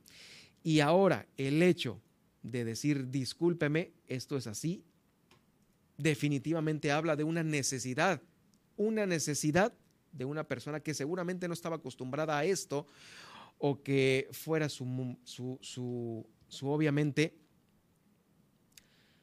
una situación reiterada, ¿no? Ya, pedir disculpas por un asalto no es otra cosa más que una necesidad. Ocurrió aquí en la capital del estado. También sobre otro hecho eh, policíaco, a una persona se le extravió su teléfono celular eh, desde el pasado fin de semana. Su pareja lo ayudó a intentar recuperarlo mediante el sistema de posicionamiento global, los famosos GPS, y lo ubicaron en una colonia. Ahí, pues le cayeron a la persona que lo traía y negó devolverlo porque pretendía que le dieran dinero, la recompensa. Pues obviamente después de esta situación tuvieron que hablarle a la policía. Se trató de un iPhone 13 Pro, cuyo costo más o menos anda en unos 25 mil pesos. Ahí se encontraba con el dispositivo eh, activado en modo de geolocalización. Y llegaron ahí a las calles Río Grande entre Río Jordán y Arroyo El Piojito. El GPS indicaba que el teléfono celular se encontraba al interior de un domicilio y al hablar con el propietario de este, se negó a entregar el objeto. Por ello fue necesario solicitar la presencia de los agentes, quienes llegaron minutos después. O sea, las buenas, por las buenas, llegó el dueño, no se lo dieron. Ah, pues bueno, ahí va el, el reporte con los agentes policíacos. Al lugar llegaron los agentes, consiguiendo que la persona lo entregara de forma voluntaria. Pues así está. Es información de NBCS Noticias, eh, que es eh, dirigido este portal por Luis Roldán. Mandamos un saludo desde aquí, desde Super Estéreo Milet. Estamos a punto de ir a la pausa. Le voy a dar a conocer que para cerrar la información de la capital del estado, están estableciendo ya un nuevo horario para estos... Eh, Actividades de limpieza en los camellones. Si usted ha visto, se han puesto las pilas para arreglar un poco más los camellones de los bulevares, pues ahora todo esto tiene la finalidad de incrementar la, la productividad de servicios públicos municipales. Así lo da a conocer su titular Héctor León con esta el nuevo horario para la limpieza de camellones. Nuestro personal de limpieza camellones realizará su jornada de trabajo a partir de las 9 de la noche en bulevares como Margarita Maza de Juárez, Constituyentes, Forjadores, Agustino Lachea y en San Carlos. Es por eso que les pedimos a todas las y los ciudadanos que tomen sus precauciones al transitar por esa zona. Ahí está la información de La Paz. También eh, nos hacen llegar de la Secretaría de Planeación Urbana que van a empezar ya con la colocación de señalamiento vial en el Boulevard Agustino Lachea, ahí en el eh, Boulevard Las Garzas, para que usted lo ubique más fácil. Van a redistribuir los carriles de la calle Chechen a la calle Colima. En el transcurso de este día darán inicio las labores de pavimentación de concreto hidráulico en el tramo privada Las Garzas a calle Colima hay que irse con anticipación, a lo mejor tomar algunas rutas alternas para que usted no vea eh, pues afectada su agenda si es que va a circular por esas calles. Con esas son las acciones que nos está reportando la Secretaría de Planeación. Vamos a la pausa ya a la recta final del noticiero. ¿Qué tenemos a continuación, Nadia?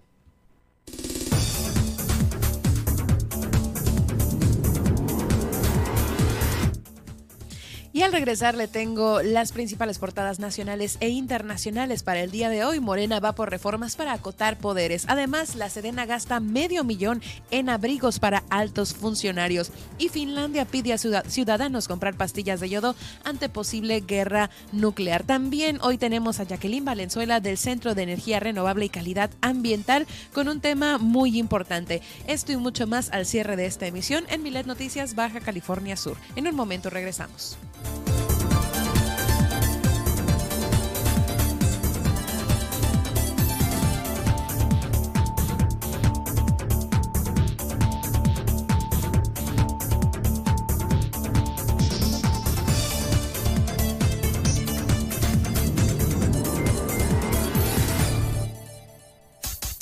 Estas son las noticias de Baja California Sur en Milet Noticias. En un momento regresamos.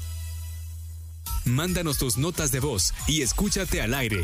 612-205-7777. Todas tus peticiones las leemos y escuchamos vía WhatsApp.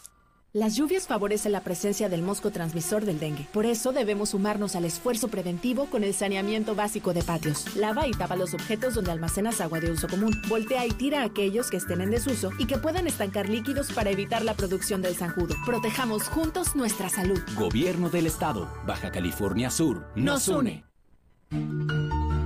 El golpear a una mascota sin motivo alguno, tenerla encadenada, sin una sombra, en el rayo del sol, con una mala alimentación, entre muchas otras cosas, es objeto de denuncia ante la justicia cívica. Puedes hacerla directamente al número de emergencias 911 donde será canalizada al área de prevención del delito, PREDEL, y ahí se le generará un citatorio a la persona presuntamente responsable de los hechos para que acuda a una audiencia ante el juez cívico. Este determinará si se trata de maltrato animal y definirá acordando la falta administrativa correspondiente o sanción que podría imponérsele como arresto, multa, trabajo comunitario o terapia para sensibilizarse con el trato de las mascotas. Porque en Super Estéreo Milet queremos una mejor ciudad.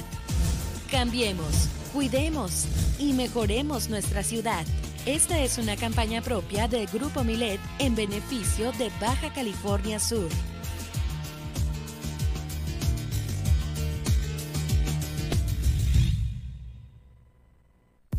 Estamos contigo en todas partes. Todas partes. Facebook, Super Estéreo Milet La Paz. Dale me gusta, comparte, entérate de tus artistas favoritos y de todas las promociones que tenemos para ti. Recuerda en Facebook, Super Estéreo Milet La Paz.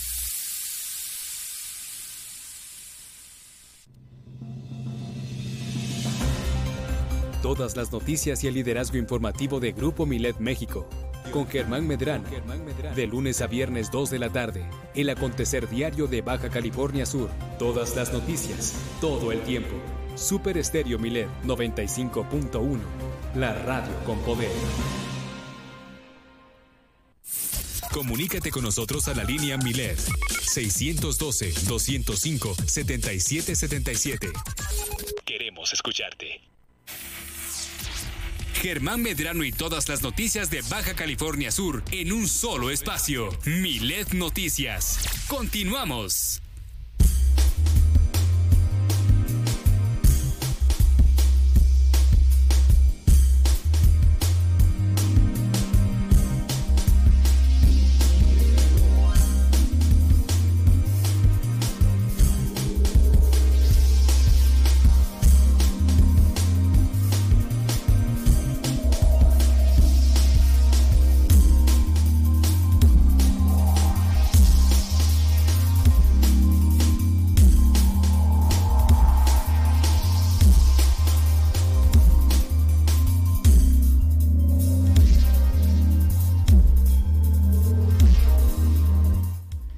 Estamos listos con la información que está circulando en los diarios más importantes nacionales e internacionales. Nadia Ojeda tiene todo el reporte. Así es, iniciamos con Diario Milet. AMLO designa a Antonio Martínez Dagnino, el nuevo jefe del SAT. Y bueno, eh, pues el presidente Andrés Manuel López Obrador designó a Antonio Martínez Dagnino como el nuevo titular del Servicio de Administración Tributaria. Por instrucciones del primer mandatario, el secretario de Gobernación, Adán Augusto López Hernández, acompañado por la secretaria de Economía, Raquel Buenrostro Sánchez, dio posesión del cargo al nuevo jefe del SAT. Y bueno, eh, pues ¿quién es Antonio Martínez Dognino? Bueno, él es licenciado en Contaduría y maestro en Finanzas por la Universidad Nacional Autónoma de México y cuenta con experiencia en el sistema financiero mexicano, específicamente en el análisis de instrumentos financieros derivados, así como en materia de supervisión, regulación y auditoría. Y bueno, pues esto viene después de la serie de cambios. Eh, en sustitución a Tatiana Cloutier, que bueno, eh, al cargo de ella, de la Secretaría Secretaría de Hacienda y Crédito Público, eh, pues llegó eh, la nueva la nueva persona no encargada de su puesto y bueno pues esto eh, requirió todos estos movimientos. Así que si usted quiere leer la información completa encuéntrela en milet.com en donde podrá consultar nuestro diario en versión PDF y sintonizar nuestras más de 17 frecuencias transmitiendo a nivel nacional. Vamos ahora con el Universal. Morena va por reformas para acotar poderes. Y es que en el marco del apoyo que el PRI le ha dado a sus reformas, Morena y sus aliados en San Lázaro han presentado una segunda generación de iniciativas que buscan acotar en sus funciones al Poder Judicial, a la presidencia de la Cámara de Diputados y a órganos autónomos como el INE y el Tribunal Electoral del Poder Judicial. La diputada morenista Reina Celeste Asensio eh, propuso una reforma a diversos artículos de la Constitución a fin de prohibir la Suprema eh, a la Suprema Corte de Justicia invalidar o interpretar los preceptos de la Carta Magna. La legisladora del PT, Margarita García, planteó a su vez que se prohibía la presidencia al presidente de la Cámara de Diputados interponer controversias constitucionales, con excepción de que sea avalado previamente por el Pleno. Y bueno, pues en tanto la iniciativa del de Marco Antonio Medina, diputado de Morena, pues busca hacer eco de la recuperación del presidente de la República de otorgar a la judicatura eh, pues herramientas herramientas para vigilar y castigar al Tribunal Electoral. Vamos ahora con el Excelsior que en su portada pública vive en 24 horas de angustia por enfrentamiento. Eh, es que al menos de en al menos 24 horas de zozobra vivieron los habitantes del municipio de Jiquipilas, perdón, en, en, este municipio chapaneco luego de quedar en medio de varios enfrentamientos entre los miembros de los cárteles Jalisco Nueva Generación y del Pacífico, ante los cuales tuvieron que intervenir elementos del ejército Mexicano y la Guardia Nacional. La primera agresca entre las dos bandas criminales se dio la tarde del domingo y duró más de 12 horas, de acuerdo con pobladores de la zona. Hasta el cierre de esta, esta edición, de esta publicación, pues no se había confirmado el saldo oficial de muertos, el cual ascendería a más de una docena. Los hechos provocaron que la madrugada de ayer, pues interviniera personal castrense en el puente Las Flores, en donde hallaron uno de los grupos armados, lo que desencadenó una nueva reyerta armada. Y ayer el día de ayer, eh, pues guardias y soldados tuvieron que cortar la circulación y desviar el tráfico vehicular, pues para impedir el paso por la región, en donde detuvieron a 15 personas y decomisaron armas de alto poder. Vámonos ahora con el Sol de México. Sedena gasta medio millón en abrigos para altos funcionarios. La Secretaría de la Defensa Nacional adquirió 45 abrigos de cashmere 100% lana con un valor de 545.336 pesos para altos funcionarios, entre comillas, del organismo castrense. En contraste, el Ejército y Fuerza Armada eh, presumieron el pasado 3 de agosto que los nuevos uniformes que portará la tropa tienen un valor unitario de 1.100 pesos.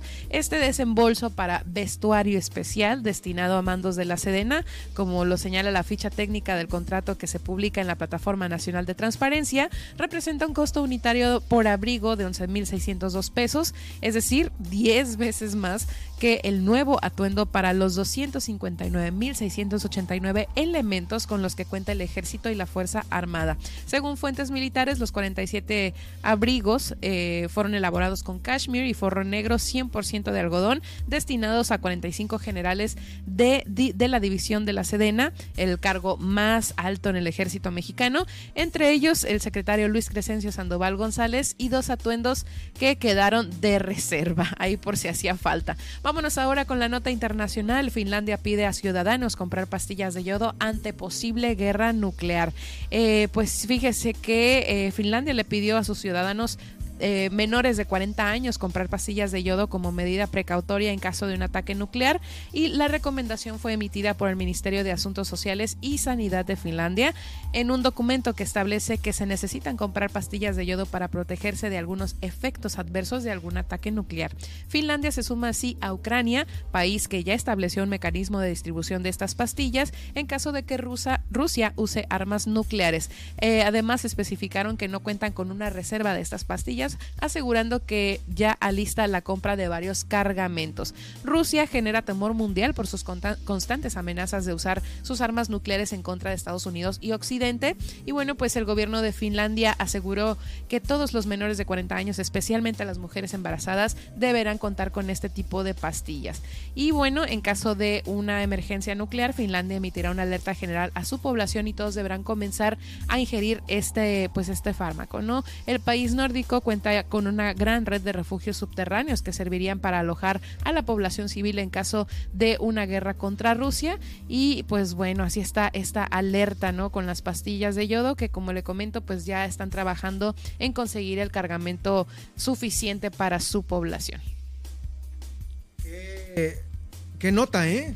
Qué apocalíptico, ¿no? Sí, hombre. Sí, es increíble. De nueva cuenta, ¿no? Este, eh, pues te remite a pues esas películas así apocalípticas de guerra en donde esas son las soluciones y ahorita pues pues ya es una es una nota. Es una nota. Es, una realidad. Bueno, muchas gracias Nadia. Ahorita nos saludamos en el resumen una vez más. Mientras tanto, ya está por aquí en el estudio la directora del Centro de Energía Renovable y Calidad Ambiental, Jacqueline Valenzuela.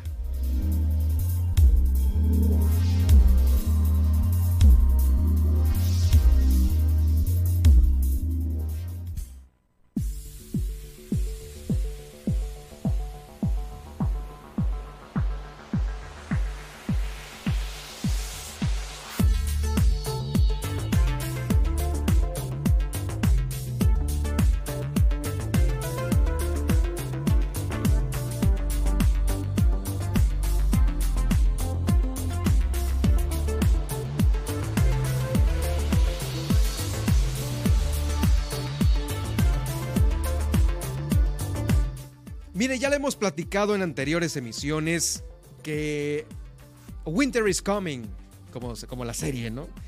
Entonces, solo para conocedores el comentario.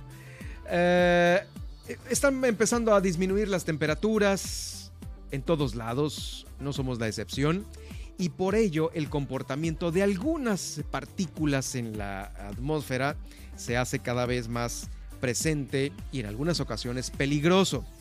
Sobre ello vamos a hablar en las próximas eh, visitas de Jacqueline Valenzuela, quien es la directora del Centro de Energía Renovable y Calidad Ambiental, porque vamos a ver en cada plática los efectos que trae consigo alguna sustancia suspendida en el medio ambiente.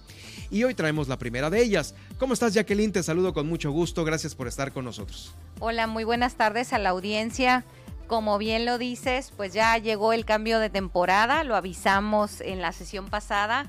Estamos en otoño, pero se acerca el invierno.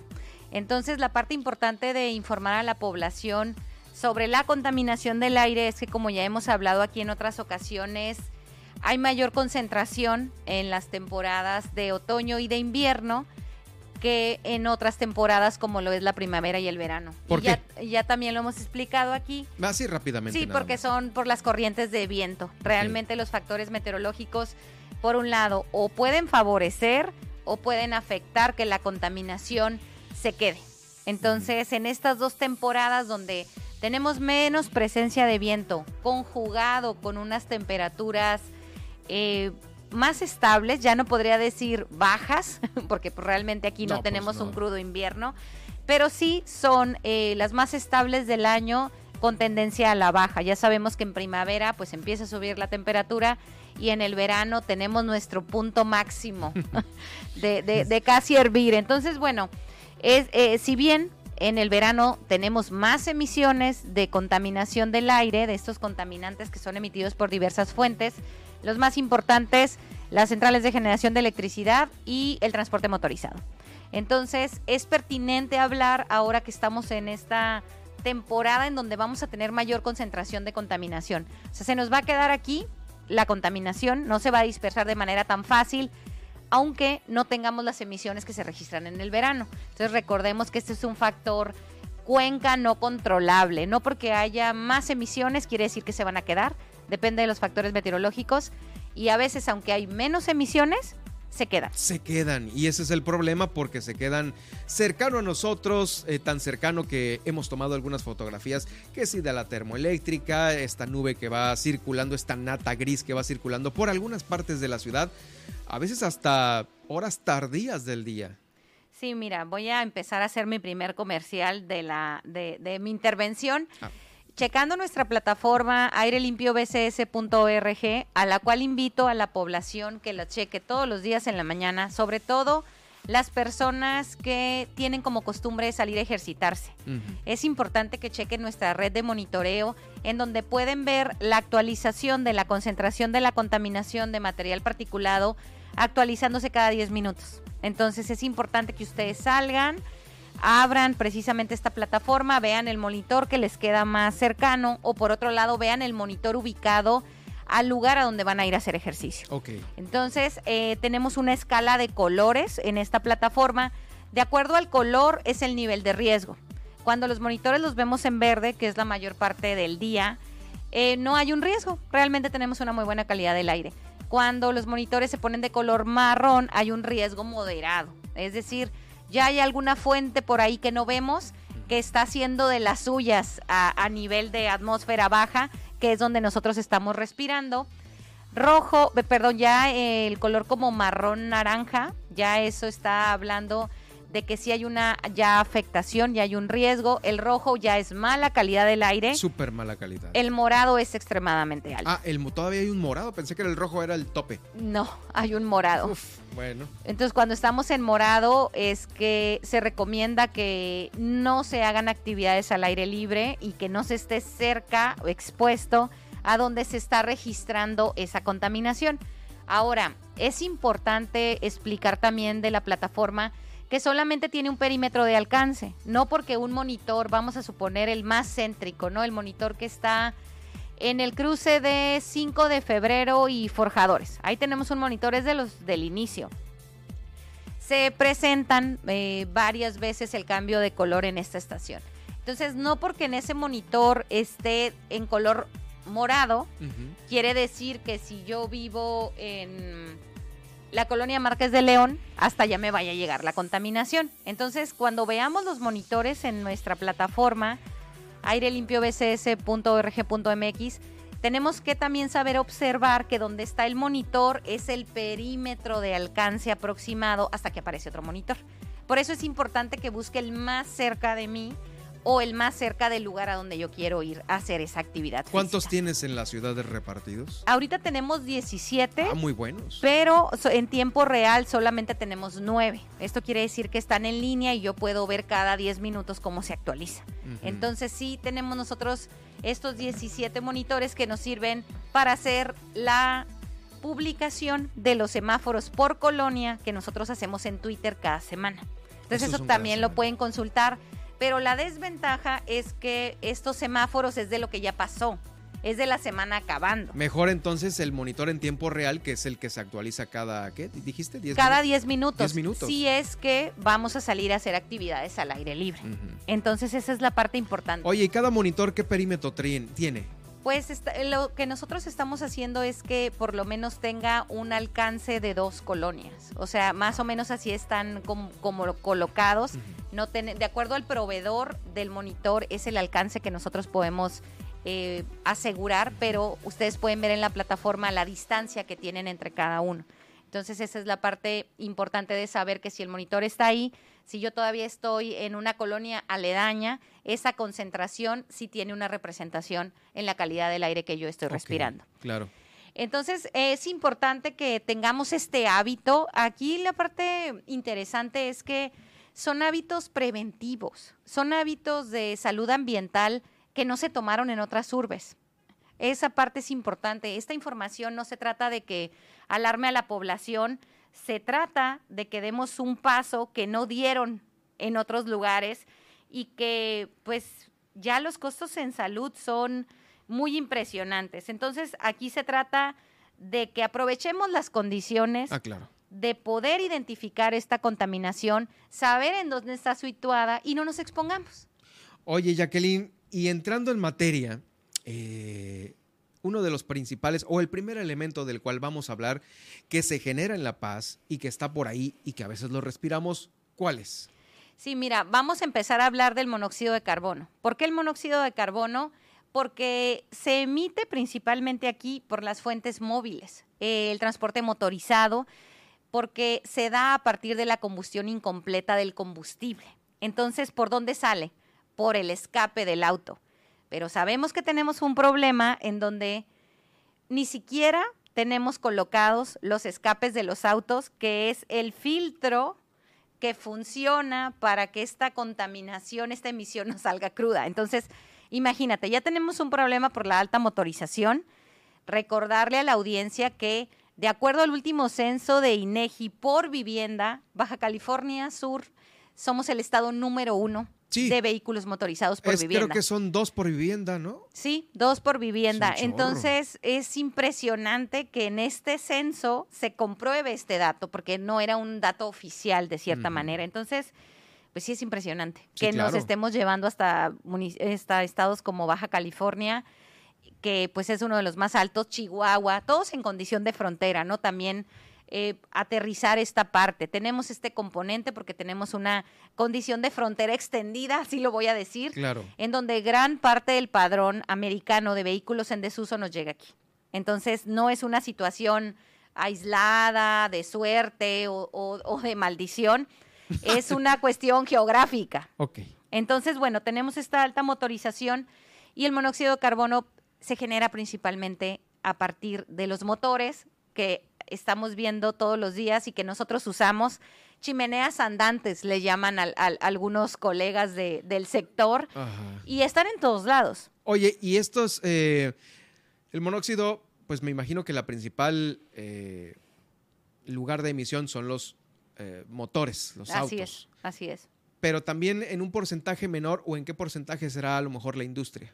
O es mínimo, es mínimo, es, mm. alrededor de un 8%, es muy mínimo, realmente no es representativo respecto a, lo que hablamos de la parte del transporte motorizado. Hay otras fuentes como la agricultura, etcétera, etcétera. No es la única, pero hablando aquí de Baja California Sur, en particular los principales centros de población, La Paz y Los Cabos, pues sabemos que tenemos este, esta alta motorización. Bueno, entonces eh, lo que tenemos que conocer de este monóxido de carbono es primero qué lo, qué lo genera. Eh, anteriormente y también en las comunidades rurales, por ejemplo, también eh, se tiene la costumbre de las estufas de leña.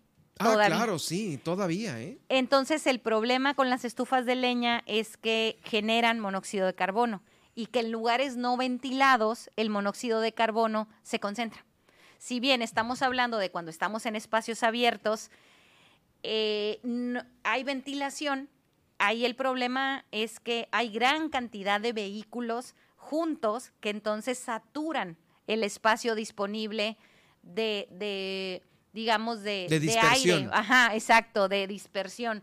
Entonces, en el caso de las estufas de leña, es que están en un espacio reducido, aunque sea una sola estufa. No, y aparte cerrado y Así es. Entonces, otra, esa es otra fuente de emisión del monóxido de carbono, pues precisamente la combustión incompleta del carbón. Entonces, ahí es otra fuente de emisión muy importante. Y eh, pues el, problema, digamos, del monóxido de carbono, primero, no lo, no lo vemos y muchas veces depende del residuo, no lo olemos. Lo identificamos a veces cuando pasan los carros frente a nosotros, es como huele a quemado, huele a aceite quemado. Entonces, pues todavía ahí ya no solamente en percepción de sistema respiratorio estamos frente a esa emisión, sino ya también lo caracteriza el olor. Entonces, ¿cuál es eh, el problema con el monóxido de carbono? Es que ingresa por inhalación y pasa a través del sistema respiratorio. Esa es la primera, la primera entrada a nuestro cuerpo. Pero además de ahí, eh, pasa del sistema respiratorio al sistema, eh, del sistema respiratorio al sistema circulatorio.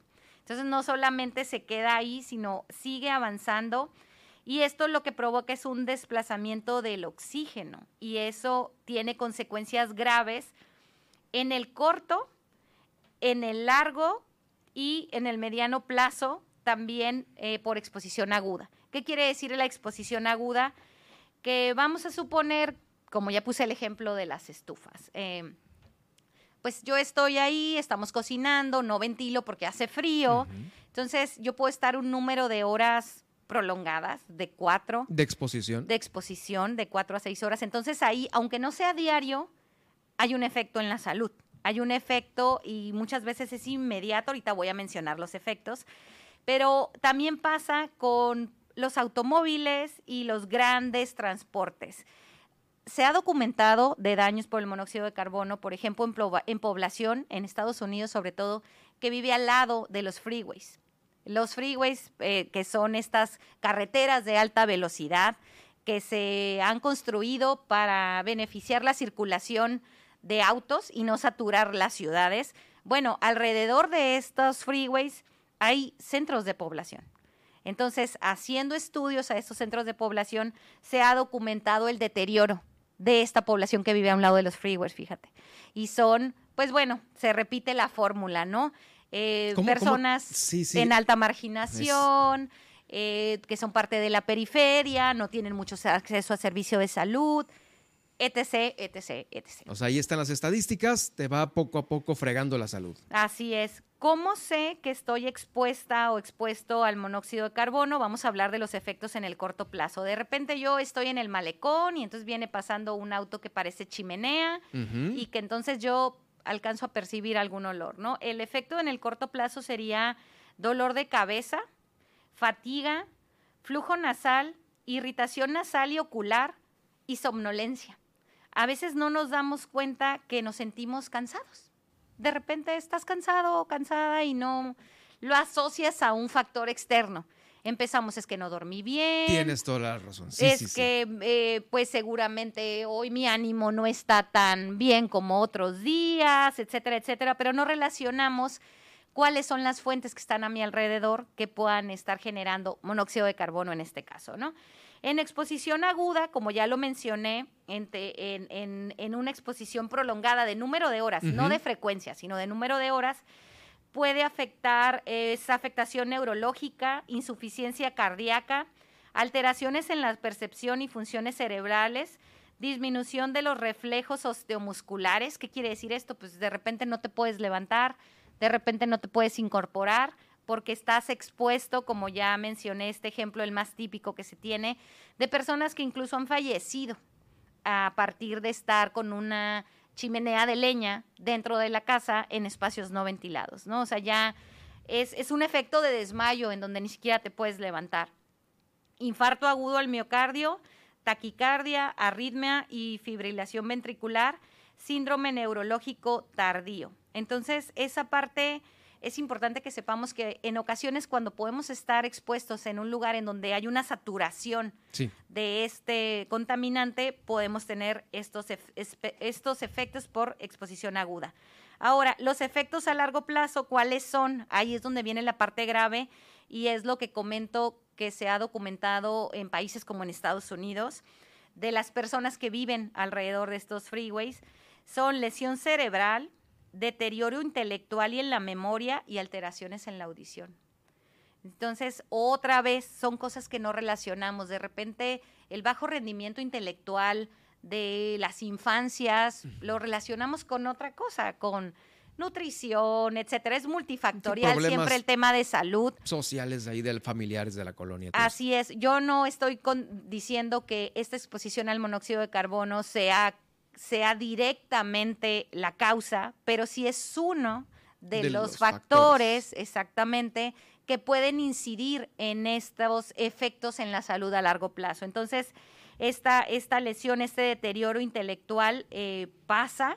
También ustedes saben que una de las principales poblaciones de interés para nosotros como centro científico ciudadano es las infancias, por lo que ya lo dije, y también las mujeres embarazadas porque también al estar en, exposición a este contaminante, pues se presentan incidencias, como cuáles, bajo peso al nacer, defectos eh, congénitos, admisiones cardiovasculares, insuficiencia cardíaca, asma y algún tipo de accidente cerebrovascular. Entonces es importante que nosotros conozcamos esta información, como ya lo mencioné, por una acción de prevención.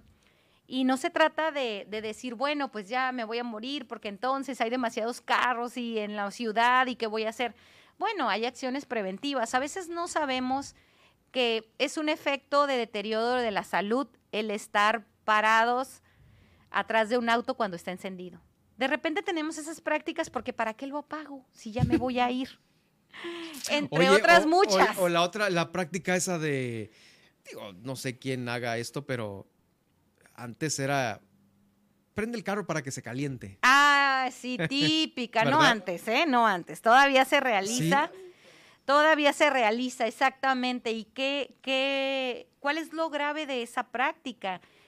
En las personas que tienen espacios cerrados, cocheras, están, vámonos más a, a las urbes y al nuevo diseño de vivienda, ¿no? De interés social, que ahora pues hasta le pueden poner tu espacio para, para la cochera o para un auto, ya ni decir cochera. Algunas personas pues cubren esa parte por el sol, lo que sea.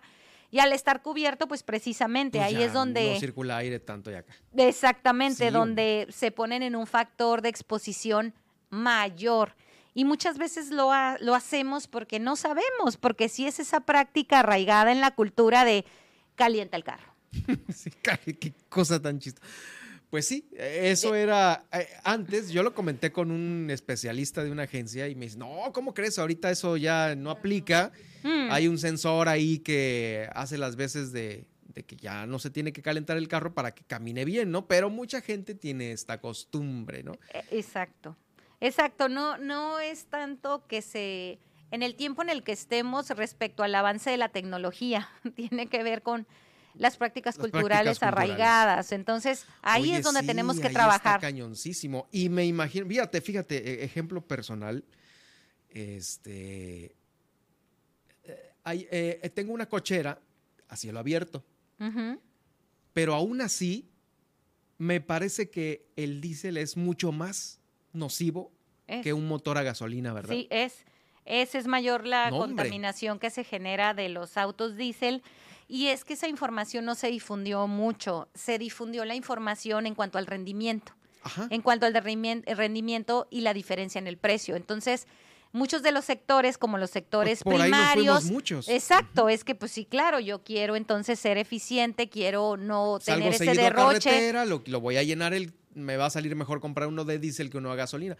Pero no, sí, eh, apesta cañón, ¿eh? Sí. Tres veces más. Sí, el rendimiento incluso también del motor, incluso una normativa que ahorita se echó un poquito para atrás porque pues ya sabemos que estos Retirar temas, los carros diésel de, de varios países donde ya no se permite, ¿no? sobre todo también bajarles el contenido de ciertos contaminantes. Entonces esta norma de diésel eh, centrada en la parte del contenido de azufre se había aprobado aquí ya en México, de repente las diferentes grupos Armadoras. gestionaron y que pues no, que había que darle una prórroga, no podía estar listo porque no había estaciones de carga de este diésel limpio, voy a decirlo entre super Sí, comillas. tienes porque razón. Sí, sí, sí. entonces sí, ahí también te pones de los dos lados. De repente se emiten normas al fast track, eh, que las que estamos de acuerdo, cuando los que estamos en la parte de salud estamos siempre de acuerdo, pero también es un tema de contemplar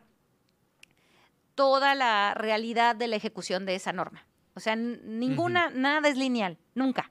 Entonces hay que tomar en cuenta la ejecución de la norma, cuál va a ser, pues, las afectaciones, o no afectaciones, eh, vamos a decir externalidades, que hay positivas y hay negativas. Entonces, tenemos que tomar en cuenta todas las externalidades de cualquier cambio que, que se haga. Esa es la parte importante. Entonces, es importante que tengamos esta información y es importante que en cuestiones preventivas también estemos alerta de las prácticas a veces en casa de nuestras infancias, ¿no? De repente ya están jugando por allá abajo de donde está este tal cosa o están muy cerca, porque nosotros pues no tenemos esa información a la mano, ¿no? No sabemos que, que por ejemplo, la falta de oxigenación tiene eh, pues estas consecuencias en la salud, ¿no? Y que los órganos de mayor demanda metabólica son el corazón y el cerebro, ¿no? Y Esos son, son los, más, más sensibles. afectados.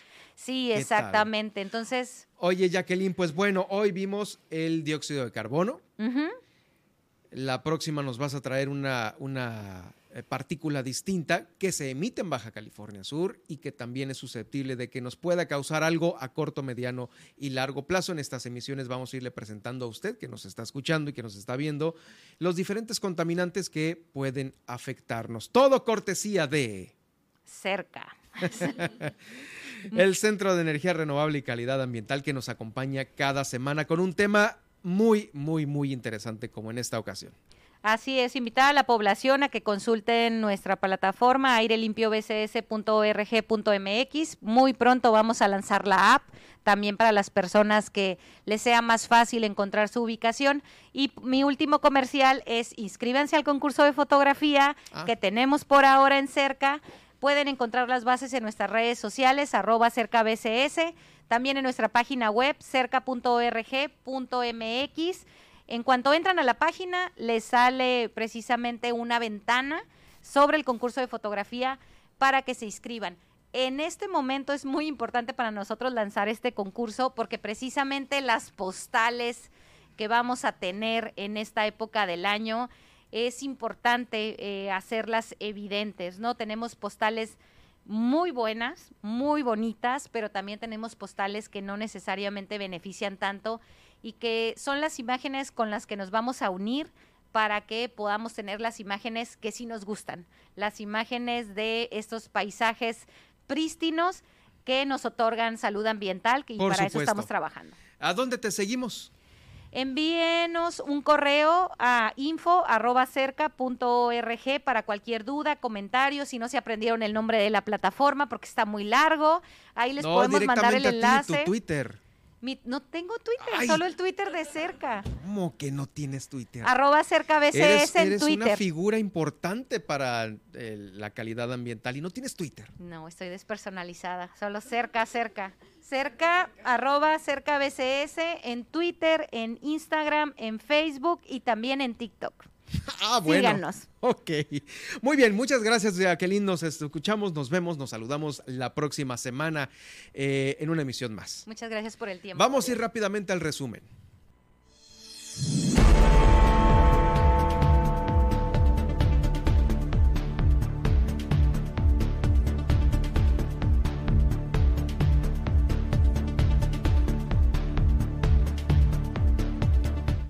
En resumen, la Secretaría de Salud ha recibido la donación de baumanómetros para todas aquellas personas que se les va a calcular de una mejor manera el riesgo de padecer infartos o embolias. Esto por parte de la Organización Panamericana de la Salud. También le quiero dar a conocer que el ISTE está eh, anunciando que las enfermedades crónicas ahora están vinculadas a trastornos como ansiedad y depresión. No deje pasar esto para, obviamente, tener una mejor salud mental. En Baja California Sur se realizó la tercera reunión nacional de la Asociación Mexicana de Agencias de Viaje. Busca fortalecer todavía más la promoción turística de los pueblos mágicos. Realizan la sesión solemne de la conmemoración del aniversario número 52 de la Magna Asamblea de Integración Política del Estado Loreto 70. Hoy, 11 de octubre, los poderes se trasladaron al municipio de Loreto conforme al decreto leído por el diputado José María Áviles. El gobernador del estado, por su parte, inauguró el Congreso Internacional de Mares, también tema interesante para nosotros. En Los Cabos, todo el respaldo del gobierno municipal para los torneos de pesca, Los Cabos Offshore y Visvis Black and Blue. Hay una bolsa millonaria en dólares que espera a los ganadores. Proponen la construcción en Los Cabos también de un centro de justicia exclusivo para mujeres se refuerza la seguridad en el Cobach de San José del Cabo. Al parecer todo se trató de una broma por esta amenaza de balacera. Los padres de familia hicieron un llamado también a las escuelas para que, pues de perdida, se realice el operativo Mochila. En Mulegé recibe el ayuntamiento 6 toneladas de apoyo en especie provenientes de los cabos. Esta información me faltó. Y por supuesto, en la nacional e internacional. Morena va por reformas para acotar poderes. Diputados morenistas y de partidos aliados presentan iniciativas que buscan limitar funciones con la Corte, INE, Tribunal Electoral y Presidencia de San Lázaro. Además, viven 24 horas de angustia por enfrentamiento. El choque entre miembros del cártel Jalisco Nueva Generación, del cártel del Pacífico y miembros del Ejército y Guardia Nacional en Chiapas dejó incomunicados a los vecinos de la zona de Jiquipilas. Además, Sedena gasta medio millón en abrigos para altos funcionarios, los cuales son de Kashmir y cada uno costó 11.602 pesos, 10 veces más que el uniforme de tropa hecho con tela antidesgarro Ripstop. Y en la internacional, eh, Finlandia pide pastillas de guerra pide pastillas, perdón, de yodo en esta temporada, en esta época, ¿no? De incertidumbre y es que piden a los ciudadanos comprar pastillas de yodo para eh, este caso posible de una guerra nuclear. Qué cosa, ¿no? Qué, cosa, con esto de nueva cuenta en las tendencias. Bueno, pues ya que estamos en la tendencia internacional, saludos a la corresponsal internacional Stephanie Palacios, nos está monitoreando, nos está escuchando hasta la Ciudad de México. Bueno, pues desde aquí, desde Super Estéreo Milet, eh, gracias y eh, mañana estamos atentos, por supuesto, de la información.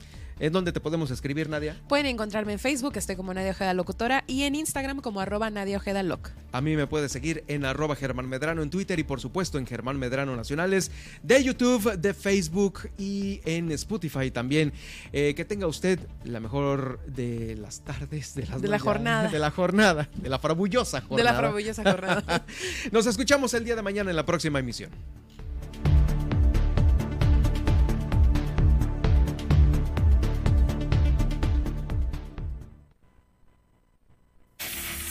Le hemos informado en Milet Noticias Baja California Sur. Germán Medrano lo espera de lunes a viernes a partir de las 2 de la tarde en el 95.1 FM en La Paz y 91.5 FM en Los Cabos. Todas, las noticias, todo el tiempo, con la potencia radial y el respaldo informativo de Grupo Milet México. Super Estéreo Milet 95.1. La radio con poder transmite desde Plaza Cerralbo, piso 3, en El Malecón, La Paz, Baja California Sur. X, H, B, C, P, Z, FM. Con 25